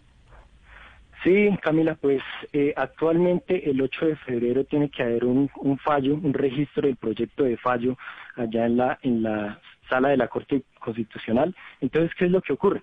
Obviamente, como sabemos, bueno, la demanda llega al despacho de uno de los nueve magistrados y ellos son los que se encargan, digámoslo, de analizarla, mirar si es admisible o no, mirar los argumentos y eso. Y pues afortunadamente en- de primerazo fue admitida, ya se dio un largo espacio de intervenciones, citaron a diferentes instituciones académicas, citaron obviamente al Procurador General de la Nación y en especial también le dieron la oportunidad para pronunciarse al Ejército Nacional y por supuesto al Ministerio de Defensa, pero ellos lo hicieron en última hora y pues es bastante dudoso, digamos, lo que tomen en cuenta sus intervenciones. Entonces, básicamente lo que da la demanda es eso, en, fallo, registro de proyecto, y ya en posteriores semanas tendrá que reunirse la sala plena de la Corte Constitucional, los nueve magistrados, y tomar una decisión respecto a la- al expediente de esa norma en contra del Código Disciplinario Militar. Pero entonces, si el general Zapateiro le respondió a usted por Twitter o respondió y puso todos estos trinos, quiere decir que existe una alta posibilidad de que usted pueda ganar la demanda. Eh, sí, Camila, yo creo que, que sí, y, y- vuelvo y reitero, yo soy respetuoso de las tendencias, digámoslo, opuestas a, a la demanda. Se formó un debate, hay una diferente, una multiplicidad de, concepciones al respecto, y pues obviamente yo comprendo la, el cargo que ostenta el general Zapateiro, como no, es defensor de la institución que él mismo representa, pero pues él se muestra férreo en, en su convicción de la disciplina castrense, cosa la cual es viable, pero se le olvida al general Zapatero que existe pues la, la jurisprudencia de la Corte Constitucional y que la Constitución es la norma de normas por encima de su Código Disciplinario Militar. Y si usted termina ganando esta demanda, si la Corte Constitucional falla a su favor, entonces inmediatamente el cambio que hay en el código es cuál, para ya tenerlo súper claro. El, el cambio básicamente es la, entiéndase, la eliminación de esas normas. O sea, la inexequibilidad en una sentencia de la Corte significa que esas normas salen del ordenamiento jurídico, ya no se van a aplicar, ya a militares no les van a abrir procesos disciplinarios con base en, esas normas y pues es un, un tirón de orejas a las fuerzas militares, o no tirón de orejas, sino simplemente que, que se pongan a tono con la sentencia de la Corte Constitucional y reformen sus reglamentos, miren la manera en que aplican las acciones disciplinarias y miren a ver qué tipo de faltas verdaderamente sí tienen relación con los deberes castrenses. Pues don Cristian Fernando Cuervo, demandante del Código Disciplinario Militar, estudiante de Derecho de octavo semestre con 20 años, pues felicitaciones por, eh, por la demanda y porque como la puso y seguramente en la Corte Constitucional, como ya usted nos contó, pues la están estudiando y probablemente puede terminar usted eh, ganando esa demanda y lo que quiere decir es que si había una falencia en términos de libertad de expresión para los militares dentro del ejército. Así que muchas gracias y estamos pendientes entonces de febrero, porque en febrero es que es la audiencia. Eh, sí, señora, en febrero es como tal el, registro de fallo. No sé si, si respecto a este, este expediente la, la Corte cita una audiencia pública, esperemos que sí, o no sé, ellos dispondrán. Y pues independientemente de todo, es un ejercicio libre, es un derecho político ciudadano. Esto tiene una implicación netamente jurídica, constitucional, no debe trascender más de ello, por eso no debe dársele un, un tinte político o politiqueo. Y pues, eh, de igual manera, muchas gracias por, por, por haberme invitado a estos espacios. Estoy inmensamente honrado de que de que esta demanda se haya prestado para debates, digámoslo, sociales, jurídicos, y pues ya será finalmente el despacho del doctor Linares Cantillo y los nueve magistrados de la Corte Constitucional quienes tengan que tomar la determinación final como guardianes de la Constitución. Claro que sí, don Cristian, y cuídese mucho. Muchas gracias por haber estado Camila. aquí con nosotros. No, gracias, muchas gracias a ustedes, Camila, a la mesa de trabajo, a los oyentes colombianos, muchas gracias por haberme escuchado. Que tengan un buen día. Camila, yo creo que va a ser muy importante lo que falle la Corte Constitucional alrededor de, pues, de este tema, porque al final creo que sí falta jurisprudencia que delimite un poco pues, esa prohibición a ser deliberantes de la fuerza pública, porque a raíz de eso pues, se presta para muchas prohibiciones que terminan coartando derechos fundamentales, como nos explicaba pues, nuestro invitado. Entonces, pues el hecho de que no sean deliberantes, que ya digamos es un debate que se está abriendo, abrir la posibilidad del voto, etcétera, que eso ya es otro debate, pues no puede darse para cercenar, de- cerce- cercenar derechos de esta forma. Es decir, si usted escucha una conversación, ¿usted por qué va a tener que ir, si usted no quiere, acusar a la persona que la escuchó? Eso, es- eso va en contra de la libertad de conciencia y entendiendo que pues es un órgano, digamos, eh, que, que tiene que ser de, de- de mando único, disciplinario, etcétera, no quiere decir que las personas ahí adentro no tengan, pues digamos, el derecho a que sus derechos fundamentales se cumplan. Claro, por supuesto, Ana Cristina, ya le doy la palabra, pero es que aquí Gonzalo me está pidiendo que le deje poner música. Entonces, Gonzalo, a ver, usted cómo está pidiendo que le deje poner música antes de que Ana Cristina haga su intervención, ¿qué quiere poner? Mire, eh, aquí hemos hablado de sus gustos, sobre todo, Camila, hacia los hombres, ¿no? Desde Bill Gates, Obama, en fin, Bradley Cooper. Yo le voy a traer una de las mujeres que a mí me mueve el piso. El día de ayer cumplió 40 años, Camila, y tal vez es una de las mujeres más hermosas del rhythm and blues. Hablamos de Alicia Keys.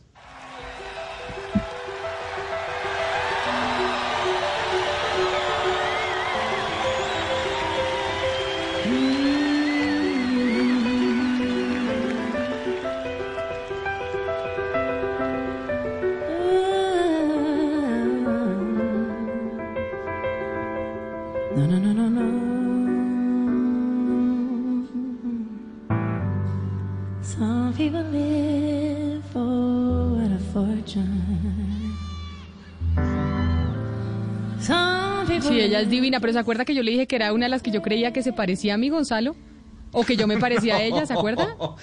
No, a ver, yo, yo a usted le tengo, le tengo, la tengo un altar, ¿no? A Camila yo creo que es una persona guapa, pero, pero ya ahí decir que es hermosa como Alicia Keys, no. no, Pero así, fíjese, fíjese en una foto de Alicia Keys, fíjese y me dice si no. Ana Cristina, pero usted quería hacer un comentario sobre don Cristian Fernando Cuervo, tremendo chino tan pilo, hola. Es que en ese sentido va mi comentario, Camila, precisamente. En estos estudiantes de Derecho, de Filosofía, de distintas carreras que hemos entrevistado en este programa y que son absolutamente maravillosos porque dudan de todo, le hacen preguntas a todo, ven la ley, ven los códigos, ven las distintas normas y ellos no se los tragan y no es a memorizar, sino que es hacerle preguntas al mundo. Entonces, este tipo de entrevistas como la que acabamos de hacer, recordemos hace unos meses la de la, de la objeción de conciencia del ejército, recuerdan ese otro, eh, otro joven que entrevistábamos también y hemos hecho entrevistas como esas de jóvenes universitarios que cogen las leyes, cogen las normas y les hacen preguntas. No es la cosa, me la voy a memorizar, la voy a repetir, sino que le hago preguntas a lo que me están enseñando. Me parece una maravilla que tengamos esas personas en las universidades. Mire Camila y Ana Cristina y Valeria, a propósito de la intervención del, de- del joven, de Cristian, este, este famoso eh, que las fuerzas militares no pueden ser deliberantes, nace con el discurso del expresidente Alberto Lleras en el Teatro Patria en el 58. Exactamente, el doctor Lleras en su presidencia lo que, lo que buscaba era que la- las fuerzas militares no participaran en política, no se metieran como lo estaban haciendo directamente en la política. Y allí nace eh, y se toma la decisión por parte del presidente de que las fuerzas militares no fueran deliberantes. Pero los tiempos cambian, Camila, yo sí creo, yo creo honestamente que hoy ese tipo de decisiones, ese hecho de que no sean deliberantes, está cercenando el derecho que tienen los militares, como cualquier persona, a opinar, a expresarse libremente.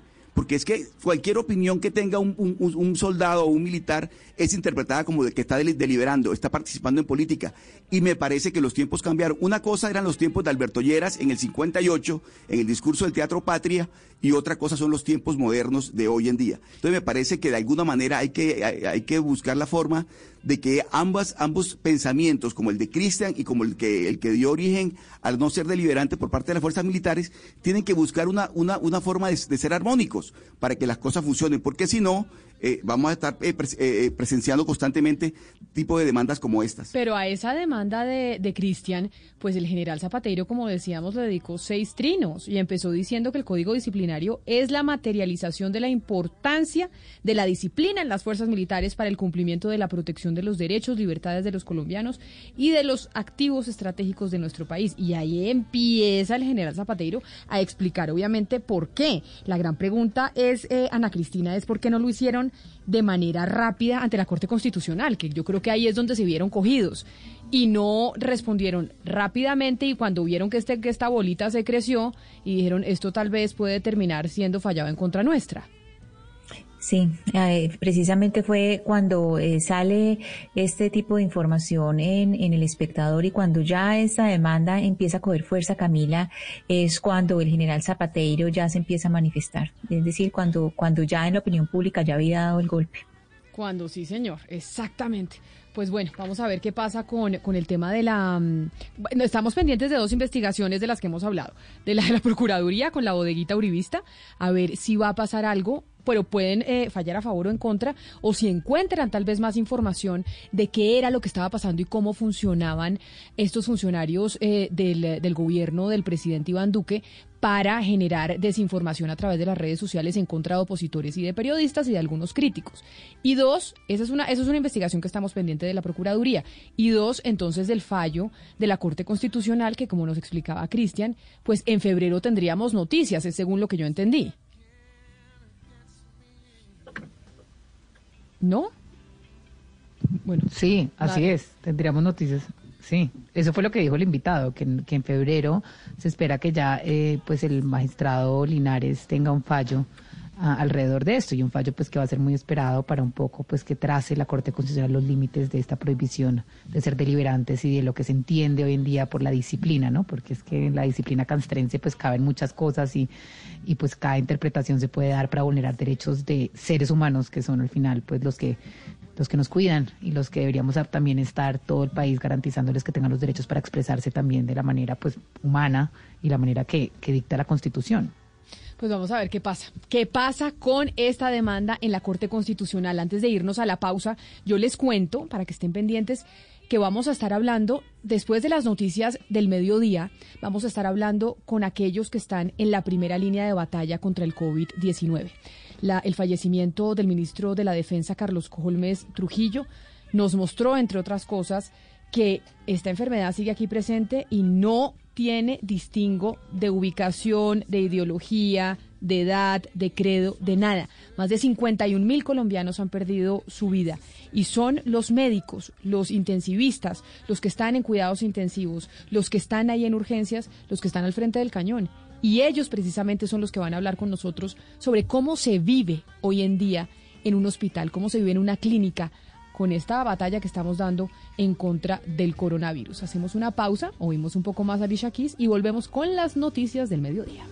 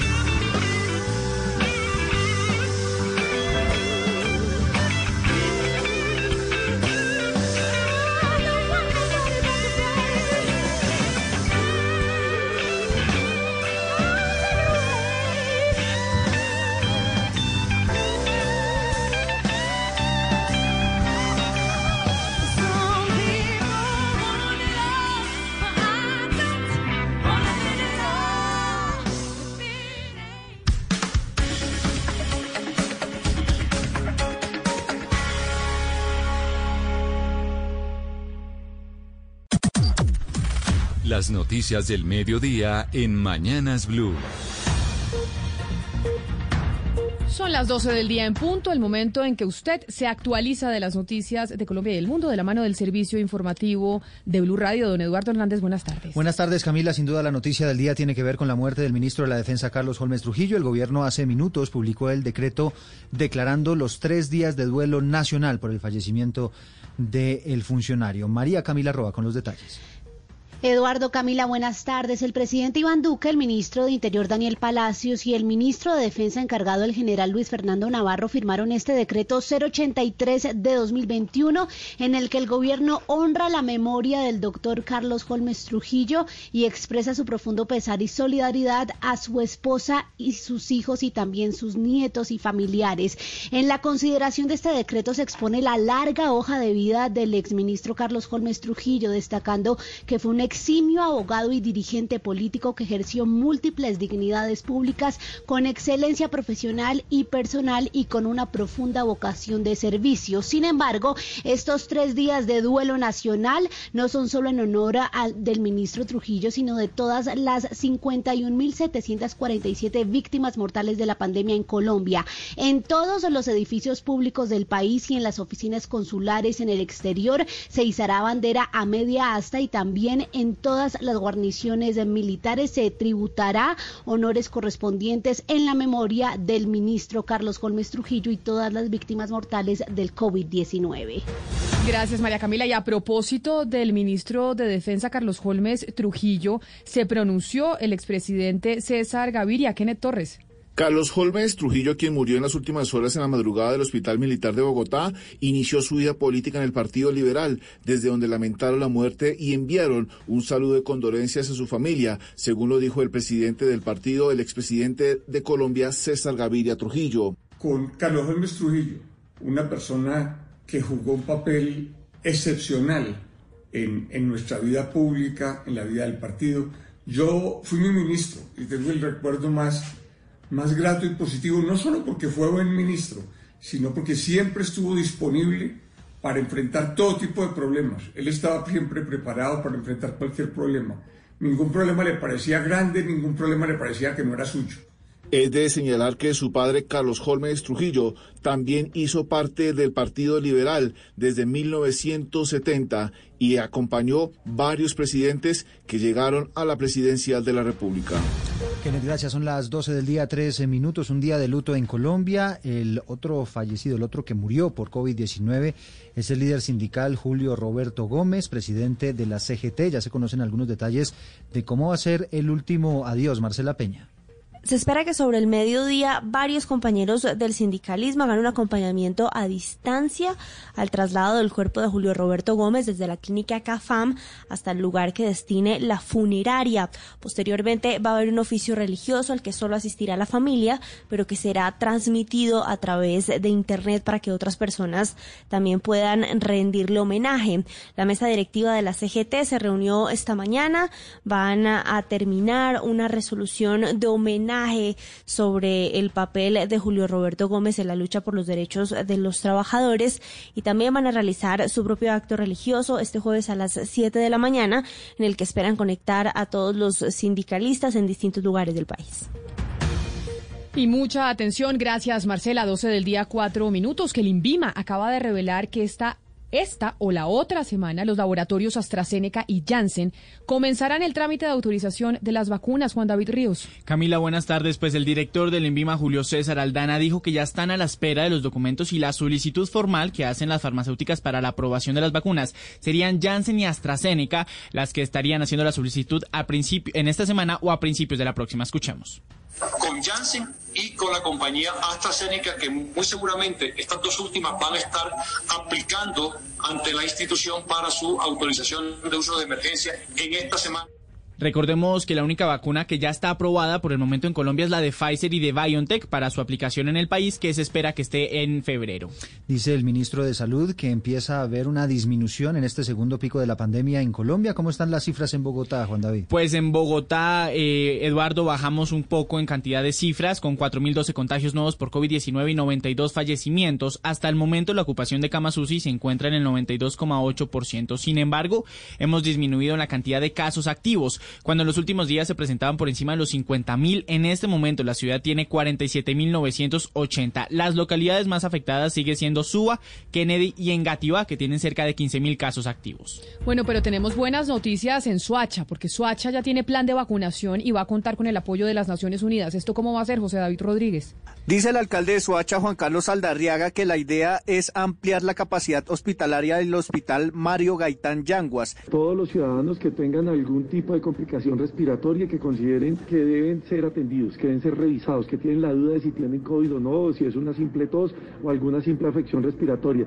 La invitación no es a que vayan a los grandes centros hospitalarios donde sí pueden correr un riesgo de contagio, sino que vengan en una fase inicial a estas, eh, a estas instalaciones que estamos adecuando. Cabe señalar que según el gobernador del departamento en Cundinamarca, una de las ciudades que se va a priorizar es Suacha para la vacunación masiva una vez lleguen estas vacunas al país. La capacidad sigue por encima del 79%. Hay 869 casos activos y más de 20 mil acumulados. Han fallecido lamentablemente 567 personas. Por eso se va a priorizar la tercera edad y las personas con comorbilidades una vez inicie esta vacunación.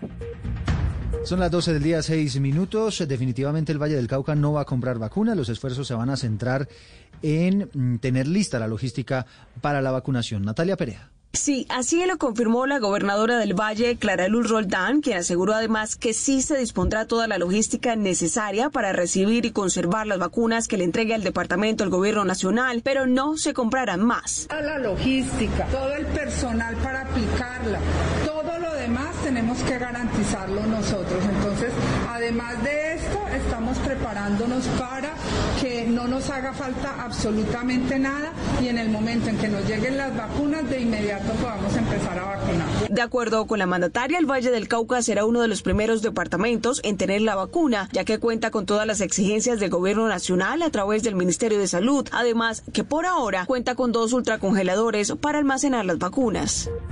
Y hablando de coronavirus, porque seguimos hablando de esta enfermedad, la Organización Mundial de la Salud emitió nuevas recomendaciones para tratar pacientes con COVID-19 que se encuentren o en la casa o hospitalizados. El pulso oxímetro y los anticoagulantes hacen parte del tratamiento. ¿Qué más, Xiomara Rojas? En sus nuevas recomendaciones, la OMS aconseja a los pacientes de COVID-19 que se encuentren en su casa el uso de pulsioxímetros para medir el oxígeno en la sangre, junto a un seguimiento regular de su situación médica. Para pacientes hospitalizados, recomienda la utilización de anticoagulantes en dosis bajas con el fin de prevenir graves trombosis. Y en el caso de pacientes hospitalizados que requieren oxigenación suplementaria o ventilación no invasiva, dice que la mejor postura para incrementar el flujo de oxígeno es tumbado boca abajo con la cabeza hacia un lado. La OMS también agregó que está estudiando síntomas y dolencias a largo plazo del COVID-19, entre los que ha identificado con frecuencia fatiga extrema, tos persistente e intolerancia al ejercicio. Hay nuevas medidas restrictivas que está anunciando el alcalde de Villavicencio que no cayeron bien en los sectores productivos de la ciudad. Aunque no va a haber toque de queda, los sitios nocturnos dicen que se ven demasiado afectados. Carlos Andrés Pérez. Así es, los comerciantes nocturnos de la capital del Meta no quedaron a gusto con las nuevas medidas que anunció el alcalde Felipe Harman, pues pese a que esta semana no habrá toque de queda y se extendió el horario para bares, discotecas y billares, aseguran que no es rentable funcionar con esta medida hasta la medianoche. Así lo expresó Diego Salceo, representante de los comerciantes. Realmente abrir un bar, 8 o 9 de la noche, normalmente que se abre hasta la medianoche, pues no es consecuente abrir porque los, los costos de operación no son representados en las ventas hasta la medianoche. También han generado molestia en algunas personas que se restrinja con pico y cédula el salir a practicar deporte a campo abierto mientras se habilitan bares y discotecas. Y en este mismo sentido, en todo el departamento del Huila extendieron el pico y cédula y el toque de queda nocturno hasta el 31 de enero como medida para frenar los contagios del COVID-19. Silvia Lorena Artunduaga. La gobernación del Huila, mediante el decreto 071, extendió hasta el 31 de enero las medidas de pico y cédula y confinamiento en los 37 municipios del departamento, incluido Neiva. Esto ante la ocupación de camas UCI que en el Huila se mantiene por encima del 76% y en Neiva en el 87%. Franklin Vega, secretario de Gobierno del Huila. Confinamiento entre las 8 de la noche y las 5 de la mañana del día siguiente para los municipios aledaños a la ciudad de Neiva, así como para la misma ciudad de Neiva, pero el resto del departamento tendrá un confinamiento entre las 10 de la noche y las 5 de la mañana. Y, por supuesto que también la medida de pico y cédula. En el departamento a la fecha ya son más de 44 mil contagios y se han confirmado 1.382 muertes por COVID-19. Gracias, Silvia Norena. ¿Y qué va a pasar con Bogotá, Eduardo? ¿Cuándo sabemos si Bogotá va a seguir con toque de queda nocturno la próxima semana y si vamos a tener confinamiento durante el fin de semana como hemos tenido en los últimos tres? Pues mire, es que la reunión con el Ministerio de Salud iba a ser ayer, pero a la alcaldesa le tocó atender eh, el tema de la revocatoria. Dice ella, primera y última vez que le gasto tres horas a los promotores de la revocatoria, pero en todo caso esa reunión se aplazó para mañana, así que se espera que mañana se tomen decisiones frente a lo que pueda ocurrir este fin de semana y si se amplía o no el toque de queda nocturno. Pues vamos a ver qué pasa, porque yo creo que los bogotanos sí estamos esperando qué va a pasar en Bogotá. Pero mire, en Cúcuta están lamentando el fallecimiento de un médico con más de 40 años de trayectoria que contrajo el COVID-19 y que aunque luchó varios días por su vida, como el ministro de la Defensa, Carlos Holmes Trujillo, pues no logró ganarle la batalla, Juliet Cano. Vladimir Valderrama se caracterizó por estar al servicio de la gente, reconocido en Cúcuta por su vocación y amor por la medicina. Fue socio fundador de Urgencias San Rafael. Sus compañeros, colegas y pacientes lo recuerdan como un hombre servicial. Además, se caracterizaba por atender sobre todo a los adultos mayores. María del Pilar Guzmán, compañera de trabajo. Vine a trabajar, fue quien me trajo a trabajar a las urgencias San Rafael. Siempre fue un gran ser humano. Admiramos siempre ese positivismo, esas ganas de dar, de regalar, de dar vida a sus pacientes. Era el, el médico de nuestra tercera edad, más que todos nuestros pacientes crónicos. Son 36 los trabajadores de la salud que han perdido la batalla contra el COVID-19. 21 de ellos son médicos. Y vamos a cambiar de tema a las 12 del día, 12 minutos. Acaban de suspender la audiencia contra Julián Ortegón. Este es uno de los jóvenes que está detenido por su posible vínculo con la muerte de Ana María Castro, esta jovencita que cayó en marzo del año pasado desde un vehículo en movimiento. Jimmy Ávila.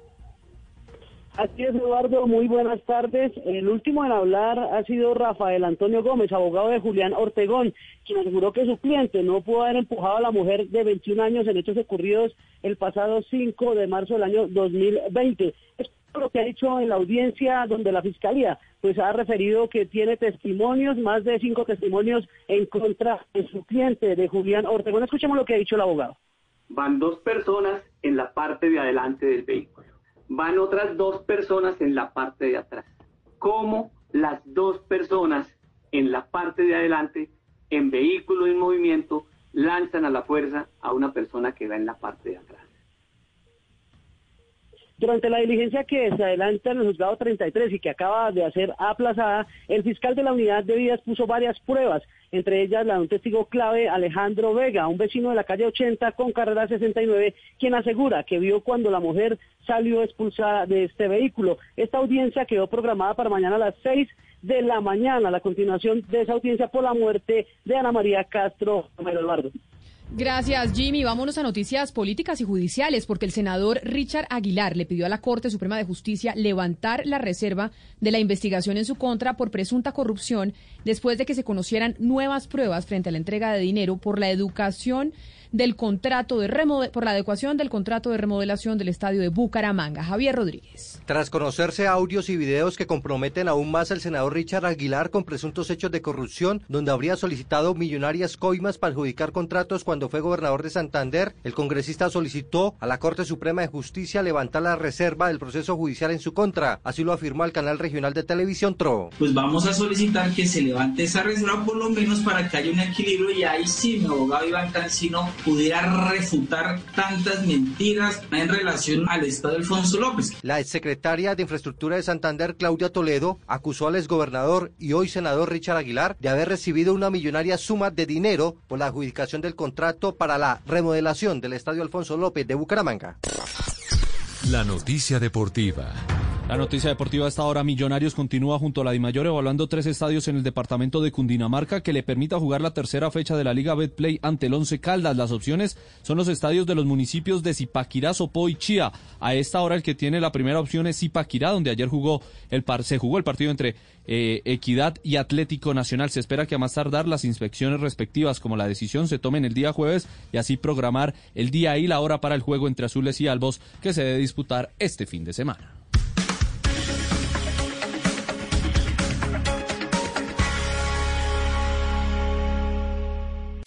Una señal que se enlaza. Regiones conectadas a través de un dial.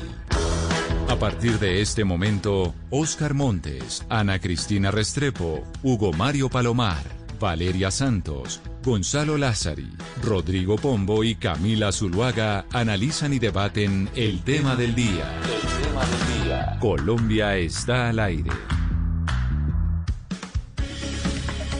Son las 12 del día, 15 minutos. Y sí, hoy enero 26. Seguimos hablando del coronavirus. Ese sigue siendo nuestro tema central. Ha pasado un año y seguimos hablando al respecto porque son muchos los colombianos que se han ido de esta tierra por cuenta de ese virus. Entre esas, pues el ministro de la Defensa, Carlos Holmes Trujillo, que hemos hablado durante todo el día de su fallecimiento. Pero los que están al frente, precisamente de esa línea de batalla son los médicos, son los médicos los que están ahí trabajando, viendo los enfermos, cuidándonos a nosotros en caso de que lleguemos allá y por eso hoy queremos hablar con ellos y vamos a hablar con diferentes médicos que están alrededor del país en distintos hospitales para ver cómo se vive y para que nosotros seamos conscientes de qué es lo que pasa en esos sitios con aquellas personas que llegan contagiadas por el coronavirus. Quiero saludar a esta hora para iniciar de una vez con nuestro tema del día, recordándoles a ustedes que se pueden comunicar con nosotros aquí en Mañanas Blue cuando Colombia está al aire, a nuestra línea telefónica, a nuestra línea de WhatsApp, nos envían sus mensajes al 301-764. 4108. Y no siendo más, saludo a Juan Esteban Orjuela, que es médico urgenciólogo. Él trabaja para la Fundación Cardioinfantil y para la Clínica de Occidente en Bogotá. Doctor Orjuela, bienvenido a Mañanas Blue y antes que nada, pues muchas gracias por el trabajo que está prestando. Hola, buenas tardes, Camila. Doctor, doctor Orjuela, ha pasado un año, pero yo sí quiero que usted le cuente, nos cuente a nosotros y a los oyentes cómo les ha cambiado a ustedes, los médicos, la vida en urgencias desde que empezó la pandemia. ¿Qué, qué es lo diferente de lo que pasaba antes a lo que sucede ahora?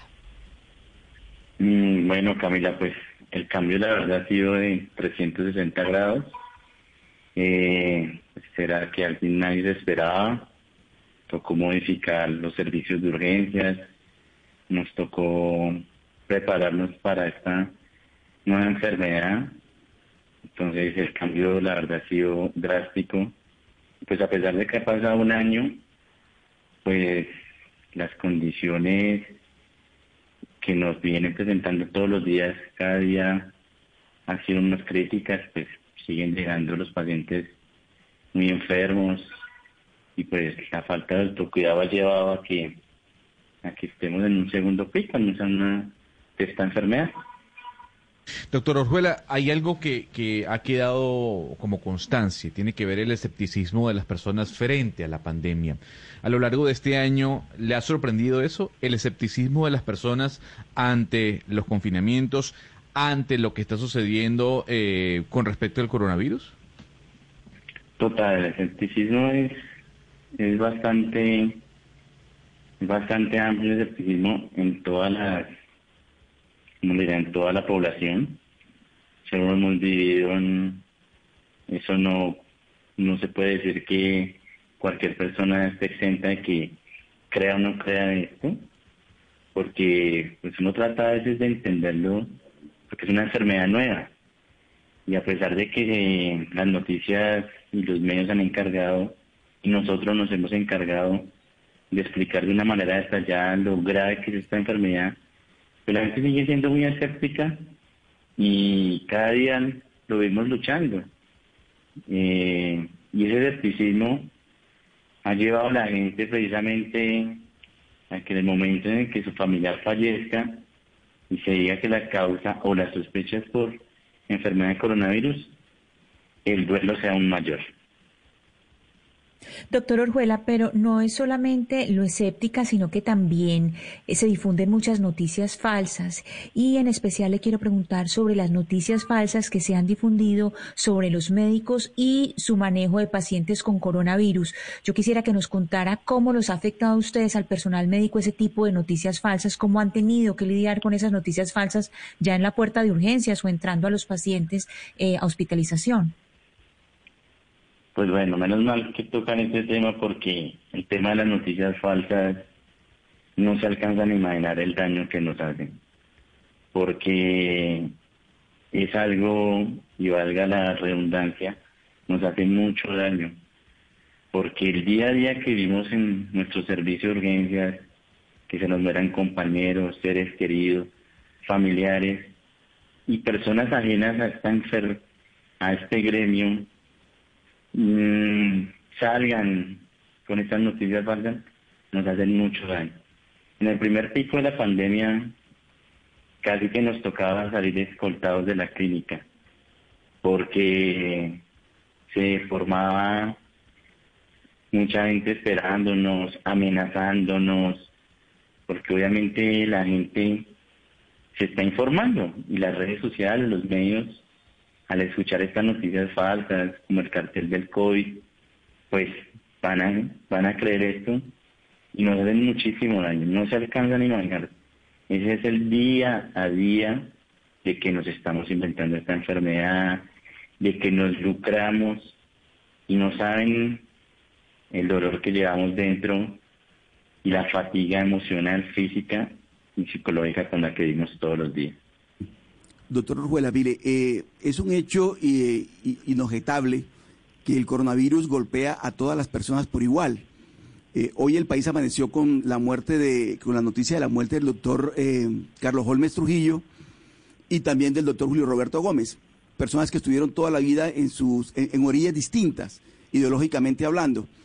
Pero, pero, doctor Orjuela, es bueno que los oyentes sepan ¿Qué es lo más duro para ustedes como médicos que están ahí en la primera línea de, batalla contra el coronavirus a la hora de, ejercer esta profesión tan noble como la medicina? ¿Cuáles son las decisiones más difíciles que le ha tocado tomar a usted, por ejemplo, cuando sabe usted que de, su actuación depende la vida de un paciente y cuando usted también ha sido golpeado de alguna manera por el, por el virus, a través de amigos o de familiares. ¿Qué es lo más duro, doctor Orjuela, de, esta, de, esta, de este oficio, de esta profesión que usted desempeña con nobleza? La decisión más difícil se dio en el primer pico y lo volvimos a repetir en este pico de la pandemia es no tener o no disponer de, ventiladores, de unidades de cuidados intensivos, sabiendo que el paciente que tenemos al lado, proporcionándole todos los medios y todo nuestro sacrificio, pueda salir adelante y que nos tenga que debatir si podemos o no podemos ofrecerle esto a este paciente, sabiendo que tenemos al lado o en camino pacientes mucho más jóvenes, sin comorbilidades, que nos pongan en esa balanza. Es el momento más crítico y que nos pero doctor, doctor Orjuela, eso es lo que uno siempre se pregunta, que debe ser muy duro para ustedes los médicos, que lo vimos en España y usted nos dice, aquí lo vivimos en el primer pico y lo estamos volviendo a, vivir. ¿En Colombia ya ustedes han tenido que decidir? Decir, ¿a quién le pongo el ventilador? ¿Le pongo el ventilador a alguien joven sin comorbilidades o le pongo el ventilador a, uno, a un adulto mayor que tal vez tiene menos expectativa de vida? Pues esos criterios están establecidos y en el primer pico nos llegó un paciente joven en falla ventilatorio, en falla ventilatoria para que me entiendan, el paciente tocaba intubarlo, se moría, y pues lamentablemente no habían ventiladores, porque todos los ventiladores estaban ocupados, tanto en nuestra sala de reanimación como en las unidades de cuidados intensivos. En este segundo pico que ya nos preparamos un poco mejor, se han creado se han creado más unidades de cuidados intensivos, hemos creado unidades de cuidados críticos. Doctor, déjeme, yo lo voy a interrumpir porque usted dice en la primera, en el primer pico a nosotros nos llegó un paciente joven que no podía respirar y teníamos que intubarlo y si no se moría. Y no pudimos intubarlo, o sea, básicamente falleció. Yo tal vez le voy a hacer una pregunta que pueda ser un poco morbosa, pero sí me parece importante saberlo. Y es, ¿qué pasa con ese paciente? ¿Cómo son esos últimos minutos de vida de ese paciente que llega con COVID sin poder respirar y que no tienen la posibilidad ustedes como médicos de entrarlo a una UCI o de ponerle un ventilador? Pues mira, a pesar de que no era ventilador, de que no existiera, nosotros siempre, y más con esta especialidad en la que decidimos comprometernos el resto, de nuestra vida, se intubó el paciente y se conecta eh, para un término que se llama lambú, que es el nombre comercial de una bolsa de máscara de reservorio, mientras conseguíamos ventilador. Los últimos momentos, y dichos por familiares, dichos por colegas, antes de intubarlo son bastante agónicos, bastante Mm, estresantes porque el quedarse sin aire, como nos lo cuentan todos, es algo que, que es de bastante molestia y entonces no lo, no lo expresan nuestros mismos pacientes. Entonces, esos son los últimos momentos cuando uno ya, ya decide intubar un paciente. Todo el proceso de esta enfermedad, pues uno lo último que espera y a lo último que llegamos con cada paciente es ese momento. Doctor Orjuela, eh, usted nos estaba hablando de ese momento antes de entubar y de sedar al paciente y en ese momento pues es el, el último momento en que, el, en que, el, paciente pues habla con su familia antes de quedar sedado. ¿Ustedes tienen algún protocolo para ustedes estar en contacto con la familia de los pacientes que están pues en, eh, pues en, ventilación y están en la UCI y están sedados para poderles contar cómo está siendo la situación, etcétera, porque para un familiar tiene que ser muy angustiante pues no poder hablar ni ver ni nada a su familiar. Sí, Valeria, este, este tema que acabas de tocar es otro tema que lo vimos todos los días, tanto desde el punto de vista médico y cuando también estamos de familiar. Eh, no poder tener contacto con los familiares con sus seres queridos ha sido bastante difícil de explicar. Hemos tomado medidas como videollamadas, eh, llamadas por vía telefónica en los cuales nos encargamos de decirle, su merced, esté pendiente del teléfono, nos encargamos de dar información a esta hora. Obviamente por el colapso del servicio de urgencias, a veces esas horas se prolongan, pero siempre nos comprometemos por dar ese informe. Es nuestro deber porque la parte del duelo de los familiares es bastante importante para nosotros y eso también ayuda mucho tanto al familiar como al paciente. Entonces hemos logrado en nuestros en nuestros equipos de trabajo tener un, un equipo de atención al usuario que haga videollamada y llamada telefónica y se le va contando el día al día del paciente cómo va y en algunos casos cuando presenta mayor deterioro se le informa antes de realizar alguna conducta si ese tiempo es oportuno. Doctor Orjuela, yo tengo una última pregunta agradeciéndole enormemente que nos cuente pues cómo es esa realidad de ustedes los médicos que están ahí al frente del cañón atendiendo a los pacientes que llegan a urgencias por cuenta del COVID-19 y es cuando ustedes ya van a intubar al paciente, en ese momento antes de intubar le preguntaba a mi compañera Valeria sobre los familiares, pero yo quiero preguntarle sobre el paciente, porque ahí es donde el paciente deja de ser consciente y el paciente tal vez sabe que regresa o que no o puede que no regrese. ¿Cómo es la conversación con ese paciente al que lo van a intubar? ¿O él ya está inconsciente cuando ustedes le van a poner el respirador? Existen los dos casos, Camila, y eh, está el paciente que pueda llegar en falla ventilatoria, vuelvo repito, el que toque intubar y esté inconsciente o esté consciente. El primer tipo de caso es el paciente que ha venido durante su prodromo de la enfermedad, su proceso de la enfermedad no mejoró y se le explica. Le dice, mira, no has evolucionado satisfactoriamente, ha pasado esto, esto, esto, y te tenemos que intubar. Obviamente el paciente todavía está sus cinco sentidos, si él toma la decisión de intubar, efectivamente se hace. Y existe el otro tipo de pacientes que nos llegan media falla ventilatoria, el cual el deterioro neurológico es máximo y no va a ser capaz de tomar conductas y nos toca tomar la conducta de intubarlo o no, como nos ha pasado con muchos compañeros y que recientemente muy cercanos han fallecido y que toca tomar la conducta nosotros como colegas y compañeros de trabajo. Ha pasado, doctor, que haya pacientes que llegan con COVID que ustedes les dicen los necesitamos intubar y que el paciente diga que no, yo no me arriesgo, no me quiero intubar y tome la decisión de no recibir el respirador o eso no es tan común? Todos los días, Camila, todos los días. ¿Y ahí qué pasa? Todos los días. Pues ahí qué pasa.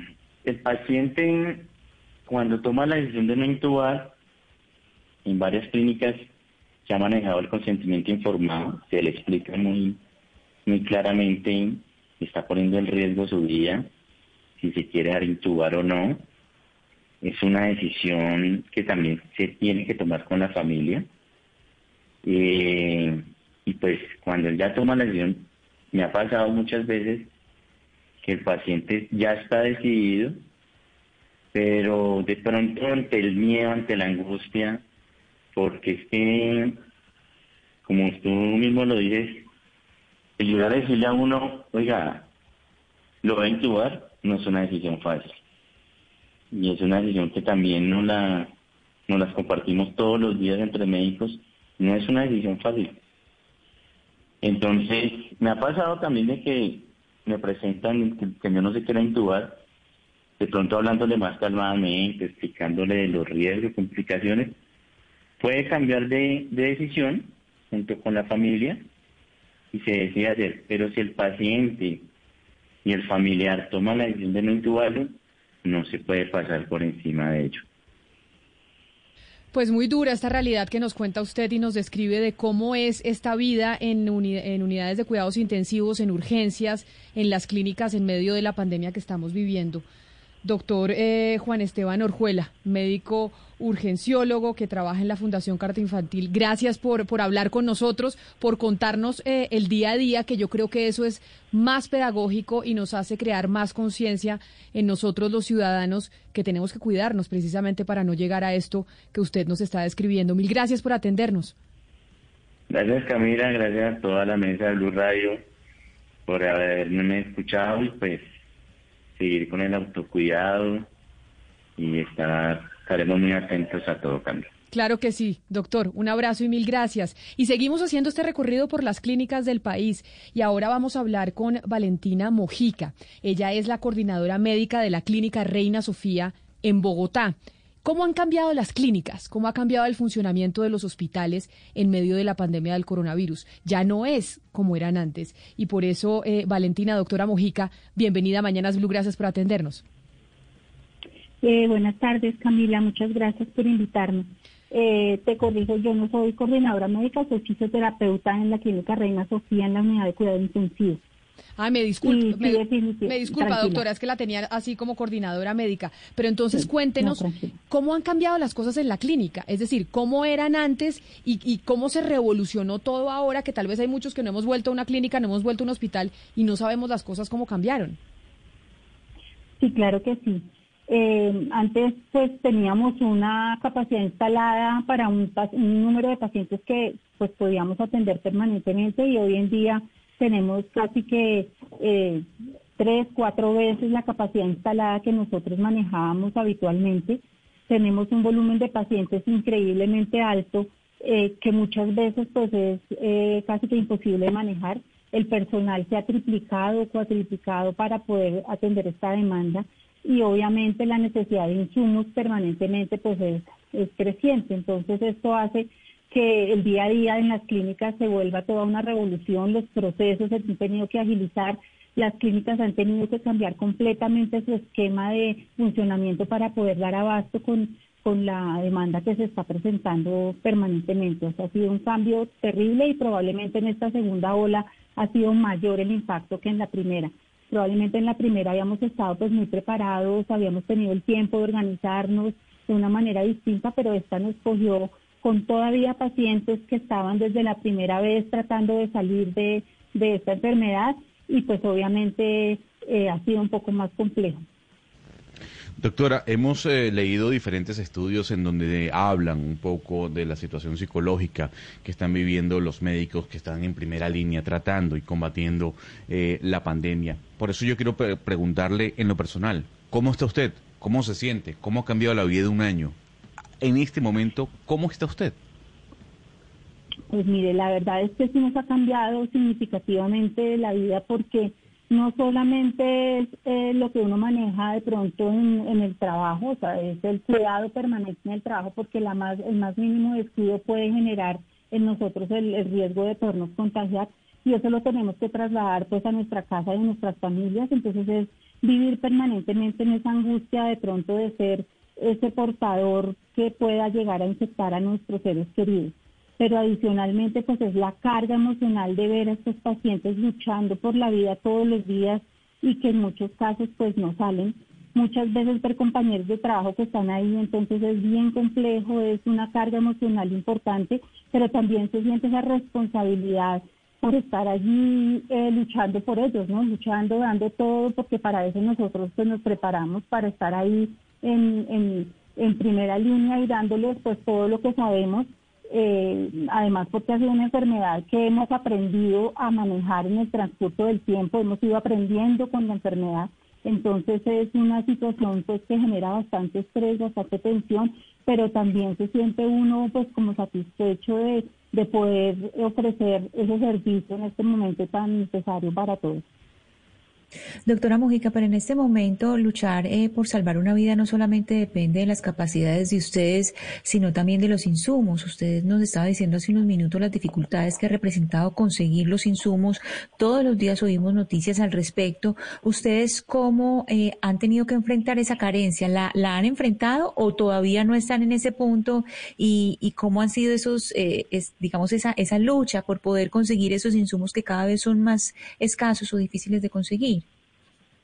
Sí, pues afortunadamente yo tengo la dicha de trabajar en una institución eh, que ha tenido la oportunidad de prepararse muy bien pues para toda esta situación y hemos tenido la posibilidad de tener, eh, digamos, las, las medidas necesarias de protección y los insumos en su momento. Hemos tenido momentos de pronto de escasez, sí, donde de pronto se han disminuido en el inventario algunas cosas, pero pues han manejado de tal manera que se pueda prever de alguna u otra forma reemplazándolo. No hemos tenido muchas dificultades en ese, en ese sentido en la clínica, porque pues como te digo, es una clínica que tiene pues eh, eh, de cierta medida los recursos y ha sabido manejar muy bien toda esta parte, pero pero pues a uno sí le angustia el saber que de pronto en otras partes no los hay y que puede llegar el momento en que nosotros no lo tengamos. Entonces hemos sido bastante cautelosos en el uso de las cosas, eh, digamos que no sobrepasando pues ahí como el desperdicio, probablemente que en otras épocas nosotros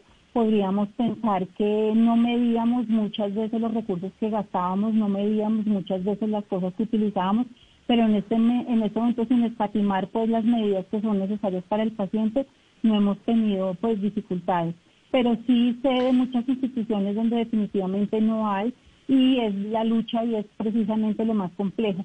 Probablemente en donde sí hemos tenido algunas dificultades es en, la, los medicamentos para la sedación durante la ventilación mecánica y eso genera un poco de complicaciones porque pues están utilizando algunos medicamentos que definitivamente pues eh, no eran los más adecuados o que se habían dejado de utilizar en el pasado, pero que es el único recurso que se tiene actualmente y eso dificulta un poquito pues el, el manejo de ventilatorio del paciente pero en general, pues nosotros en la clínica no hemos tenido esa dificultad. Doctora, usted mencionaba ahorita que, eh, que ustedes han ido aprendiendo, digamos, a lo largo de este tiempo a tratar la enfermedad, a ustedes como médicos. Eh, yo quiero preguntarle si esa es la razón por la cual ahorita estamos viendo muchos más casos positivos que en la primera ola, pero se está muriendo menos personas. Eh, esta es la razón por la cual, digamos, hoy en día las personas que entran a, a cuidados intensivos y las intuban tienen más posibilidades de salir de la UCI? Pues es definitivo que sí sabemos mucho más de la enfermedad en este momento que lo que sabíamos cuando empezó la pandemia. Pero también es cierto que eh, en este momento la carga viral y la agresividad de la enfermedad es mayor. Entonces hemos tenido casos muy complejos que con lo que realmente habíamos tenido experiencia en la primera en la primera fase pues no nos está dando mucho resultado en esto, entonces hemos tenido algunas experiencias pues no tan eh, favorables para los pacientes, digamos que no hay buena respuesta a las terapias que se han implementado a pesar del tiempo pues que llevamos ya conociendo la, la enfermedad. Es una enfermedad que se comporta muy distinto en cada paciente de acuerdo a sus antecedentes, de acuerdo a su morbilidad, entonces realmente no es fácil de manejar. Yo creo que mm, nos falta mucho camino por recorrer y mucho por aprender en la enfermedad pero en general yo creo que todos hemos estudiado y leído en todo este tiempo mucho más de lo que habíamos hecho en mucho mm, en otros momentos precisamente porque desconocíamos completamente el comportamiento. Y adicionalmente como le mencionaba en esta segunda ola hemos sentido que ha habido más agresividad y pues ha habido digamos que ya podemos identificar probablemente complicaciones que en la primera vez no no teníamos Doctora Mojica, sobre eso le quería preguntar precisamente. Es decir, usted nos ha dicho que esta segunda ola, usted ha sentido que es, ha sido más fuerte que la primera. Y uno pensaría que debería ser lo contrario, porque ya con la segunda ola ya se aprendieron las lecciones de la primera. ¿Qué pasó? ¿Por qué esta segunda ola ha resultado tan letal en, los pacientes? ¿Y por qué para ustedes que están allí en la primera línea de, batalla contra el virus, por qué ha sentido ustedes que esta, esta segunda ola ha sido más fuerte que la primera? Bueno, yo mm, digamos que mi opinión es que eh, nosotros probablemente al inicio teníamos todas las unidades disponibles para los pacientes que llegaran. En este momento tenemos todavía pacientes que están recuperándose de, una primera eh, fase de la enfermedad, de una primera ola que tuvimos al inicio del año. Hay muchos que quedaron con secuelas, eh, son pacientes crónicos que aún están hospitalizados, están en proceso de rehabilitación muchos de ellos todavía con ventilación mecánica, entonces pues de pronto no tenemos todas estas camas disponibles que teníamos al inicio.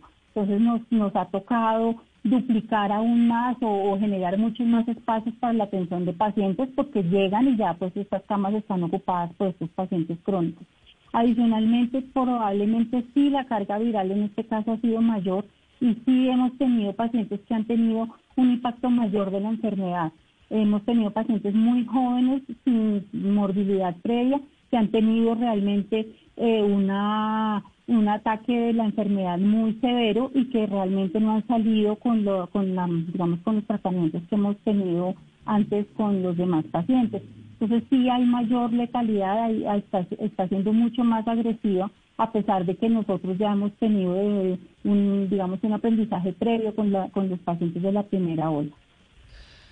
Pues, eh, doctora Valentina Mojica de la Reina Sofía, de la Clínica Reina Sofía de la sección de urgencias, mil gracias por, eh, por atendernos, por estar ahí al frente de mm, pues de la batalla contra este virus y estar atendiendo a tantos colombianos eh, que se han contagiado. Muchas gracias por estar con nosotros. Muchas gracias a ustedes.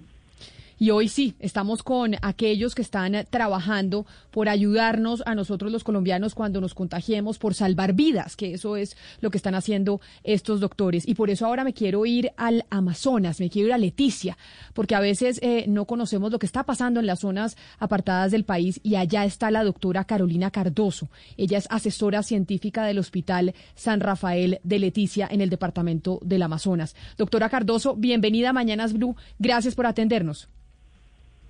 Muy buenas tardes a todos. Gracias por la invitación.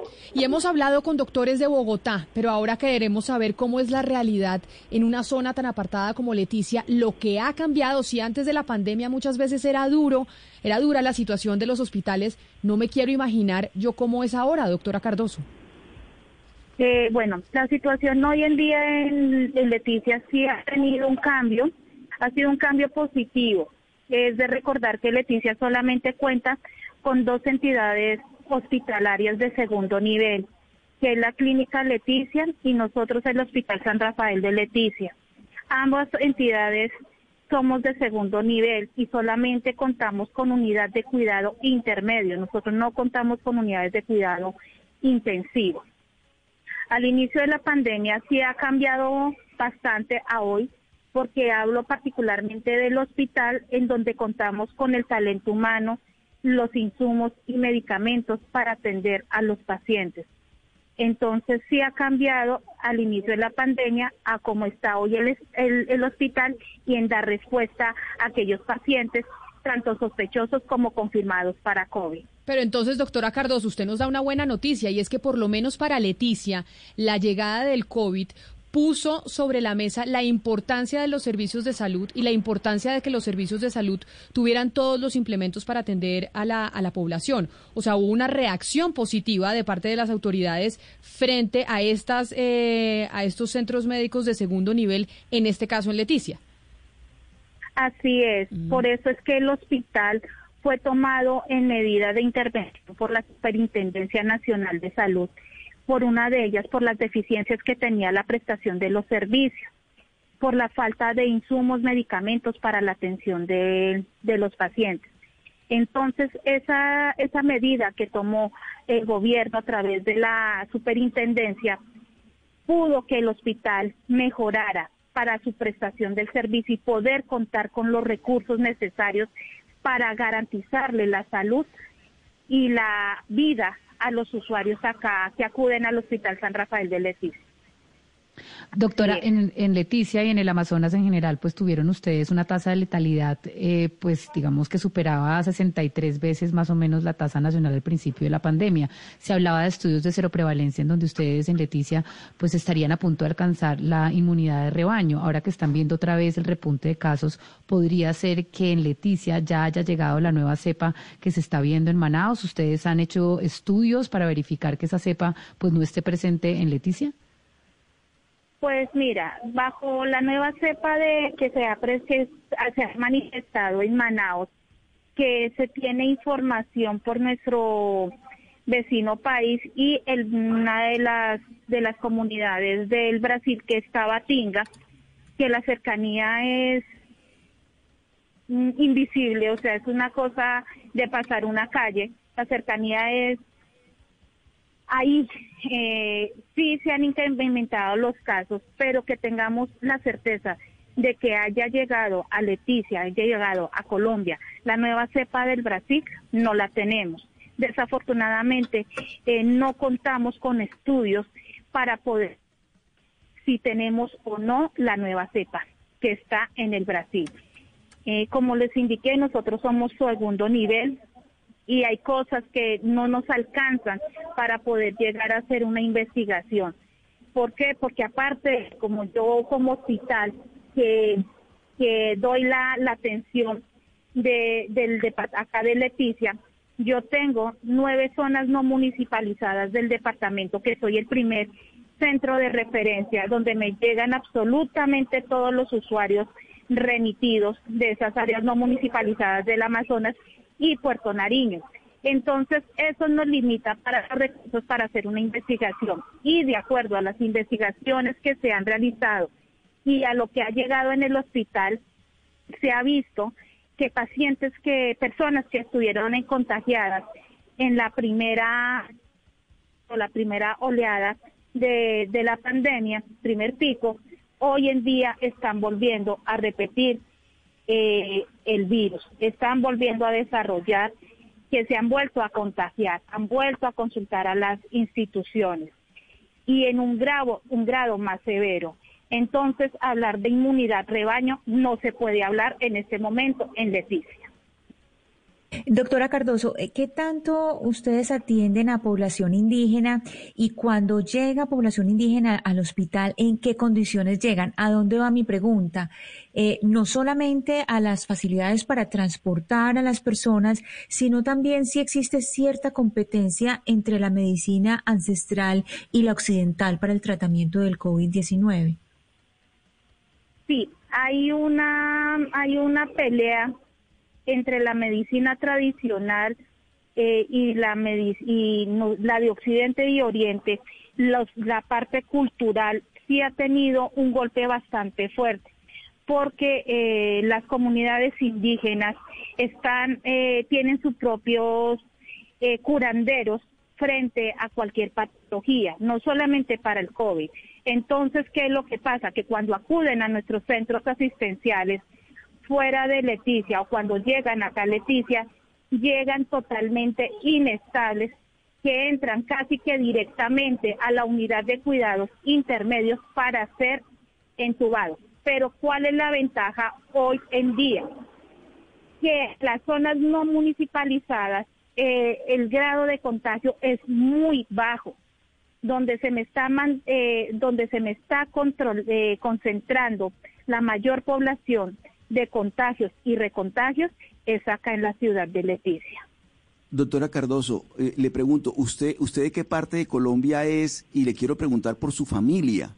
O sea, ¿qué piensa su familia, usted en Leticia, eh, en, esta, en esta situación extraordinaria que se está viviendo por cuenta del COVID-19?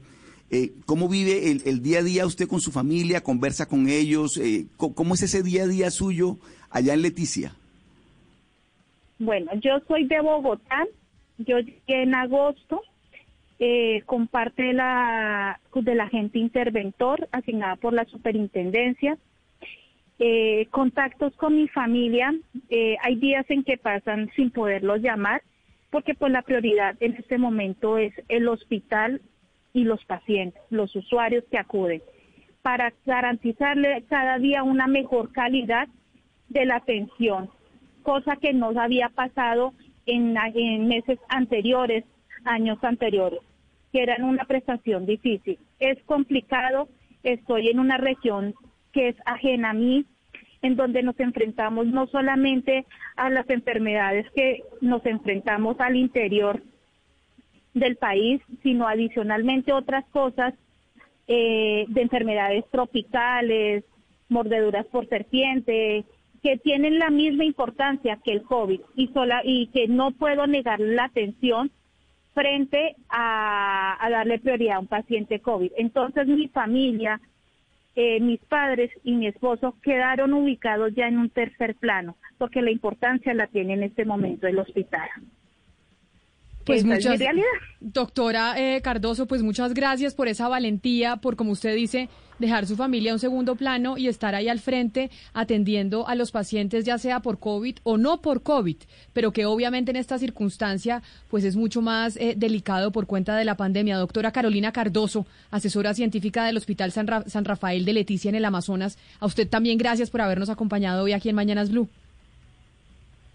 A ustedes muchísimas gracias por la invitación y que a través de ustedes voy a hacer un llamado a no solamente a la ciudad- ciudadanía al autocuidado, sino al gobierno nacional que no nos dejen abandonados, porque tengo casos que tengo represados para remisiones hacia el interior, sé la ocupación de otros otras instituciones al interior que están en un porcentaje alto, otras llegando al 100%, pero necesitamos también la ayuda y la colaboración para aquellos pacientes que necesitan una unidad de cuidado crítico que desafortunadamente acá no se lo podemos brindar y que podrían llegarse a recuperar y pueden llegar a acceder a la unidad.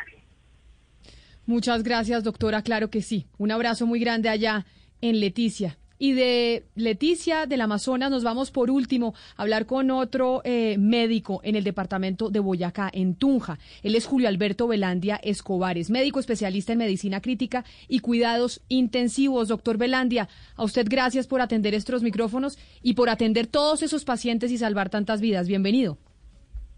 Eh, muy buenas tardes, Mercedes. Muchas gracias por su comunicación y un saludo a todos los oyentes de su programa. Le hago una pregunta que le hizo mi compañero Gonzalo a otra de sus colegas, a la doctora Valentina Mujica, y es, ¿usted cómo está? ¿Cómo se siente como médico después de este año enfrentando esta pandemia en cuidados intensivos en un hospital en el departamento de Boyacá? Yo de salud estoy muy bien. A Dios gracias. Yo estoy bueno porque estoy con Dios y Dios me protege toda la vida. Y estoy feliz de ser médico y poder darle una mano a la humanidad y a, a todos mis eh, paisanos boyacenses en esta situación tan difícil. Doctor Velandia, ¿y los ánimos? ¿Los ánimos cómo están? De salud, me alegra mucho que esté muy bien, pero ¿y, y los ánimos de los médicos, de las enfermeras, después de todo un año de estar enfrentando esta pandemia y que vemos que pues nos queda un ratico más hasta que podamos tener eh, la vacuna y todos estar inmunizados? ¿Cómo van los ánimos en los hospitales? Pues eh, realmente hay una fatiga laboral, hay una eh, fatiga mental, pero el ánimo in- intacto. Todos mis compañeros de trabajo entregan su vida día a día en cada minuto, en cada segundo del turno, eh, a pesar de su cansancio mental y físico, jamás descuidan mis pacientes, jamás dejan de hacer las cosas y es una gran alegría tener un grupo humano tan fuerte y tan valioso y, y que ama su profesión. Obviamente ya la fatiga entra, el cansancio mental y físico entra, pero me siento muy orgulloso de mis compañeros y de su entrega hacia la humanidad. Doctor Velandia, y en Boyacá, por ejemplo, en el hospital en el que usted trabaja, en los cuidados intensivos, este año, ¿cómo han cambiado las cosas? ¿Y ha sido permanente el cambio o tal vez cuando hemos bajado de pico la cosa se relaja y están ustedes más tranquilos? ¿Cómo ha sido el comportamiento del trabajo en el hospital durante todo este año de pandemia? Venga, el peor problema que tuvo Colombia es entender que tenía un servicio de salud pobre, que tuvo que venir una pandemia y matar 50 mil, 80 mil colombianos para entender el Estado, de que no le había puesto cuidado realmente al Sistema Nacional de Salud y a los servicios de salud. Duraron años robándose la plata a través de las EPS y jamás, jamás pusieron cuidado en el recurso humano. Jamás, jamás quisieron ver el recurso tecnológico. Y la mayor batalla que hemos tenido en esta pandemia es llamar a personas a que se formen para que tengan la capacidad de entender la atención de un paciente crítico. Pero el Estado nunca, nunca le dedicó y le paró bolas a eso. Limitan los médicos que entran a residencia, limitan las personas que pueden ir en una carrera. Todos los días los costos son más caros. Pero ahorita que sí, el COVID nos arrodilló a toda la humanidad, ahí sí hubo plata para comprar tecnología, ahí sí hubo plata para buscar cosas. Yo pienso que esa es la enseñanza más grande que nos dio el COVID. Colombia y sus dirigentes nunca le pagaron bola lo que es realmente el Sistema Nacional de Salud. Hacia nuestros gobernantes se les llenen la boca diciendo de 4 o 5 billones de pesos para la salud, cuando jamás se preocuparon por formar las personas que debían atender a los colombianos. Yo creo que eso que usted está diciendo, eh, doctor Belandia, es lo más importante de lo que hemos aprendido. Y es que también nuestros políticos se han dado cuenta que una pandemia como esta, pues necesitaba de un sistema de salud mucho más robusto y de, y de menos corrupción para eh, los sistemas en diferentes partes del país. Y creo que por lo menos ese cambio es positivo. Lamentablemente, pues nos tenía que llegar después de 51 mil muertos en Colombia. Es verdad, y lo otro triste que he visto en esta pandemia es la pobreza de desarrollo tecnológico y de, y de farmacéutica de América Latina. Estamos arrodillados a lo que Europa, China y Estados Unidos nos den. No podemos resolver con ventiladores propios. Muy poquitas empresas farmacéuticas producen antibióticos, sedantes, relajantes. Realmente pareciéramos de la época prehistórica desde el punto de vista de desarrollo tecnológico. Si no nos ven Europa, si no nos ven Estados Unidos, no tendríamos tecnología. Yo creo que es hora que América Latina se despierte y genere sus propias plantas de producción de tecnología en medicina, en salud, así como empezaron a llegar las plantas de ensamble de carros a Brasil, a México, a Colombia. Ya es hora que nuestro gobierno Ay, se nos fue el doctor Belandia, pero sí.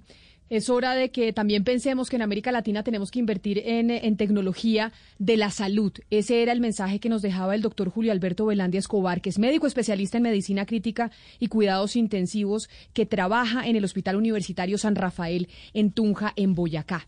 Y es bueno por lo menos que hayamos caído en cuenta de la importancia de los sistemas de salud, de la importancia de nuestros médicos, que son fundamentales para poder salvar lo más preciado que nosotros tenemos en la Tierra, que es la vida de los seres humanos. Y por eso hoy, en medio de esta pandemia, después de 51 mil muertes en Colombia, queríamos hablar con aquellos que están ahí al pie del cañón, con estos médicos que están desde Leticia, hasta el Atlántico, hasta Barranquilla, que están por todo el territorio nacional salvando la vida de los colombianos y luchando contra un virus que llegó, como decía el doctor Belandia, para arrodillar a la humanidad y para mostrarnos pues lo débiles que somos, pero que es fundamental que las políticas eh, públicas cambien en función de invertir y no robarse la plata de la salud. Así llegamos nosotros al final de este programa hoy en Mañanas Blue, en este tema central del mediodía, que era hablar con los médicos de Colombia, saber cómo estaban, cómo estaban enfrentando la pandemia. A ustedes gracias por estar conectados a través de Facebook Live, escribirnos mensajes de WhatsApp a nuestro chat y por estar conectados al radio desde todos los rincones de Colombia. Son la una de la tarde en punto. Ya llegan nuestros compañeros de Meridiano Blue. Nos volvemos a escuchar mañana aquí en Blue Radio. El mundo nos está dando una oportunidad para transformarnos, evolucionar la forma de trabajar, de compartir y hasta de celebrar.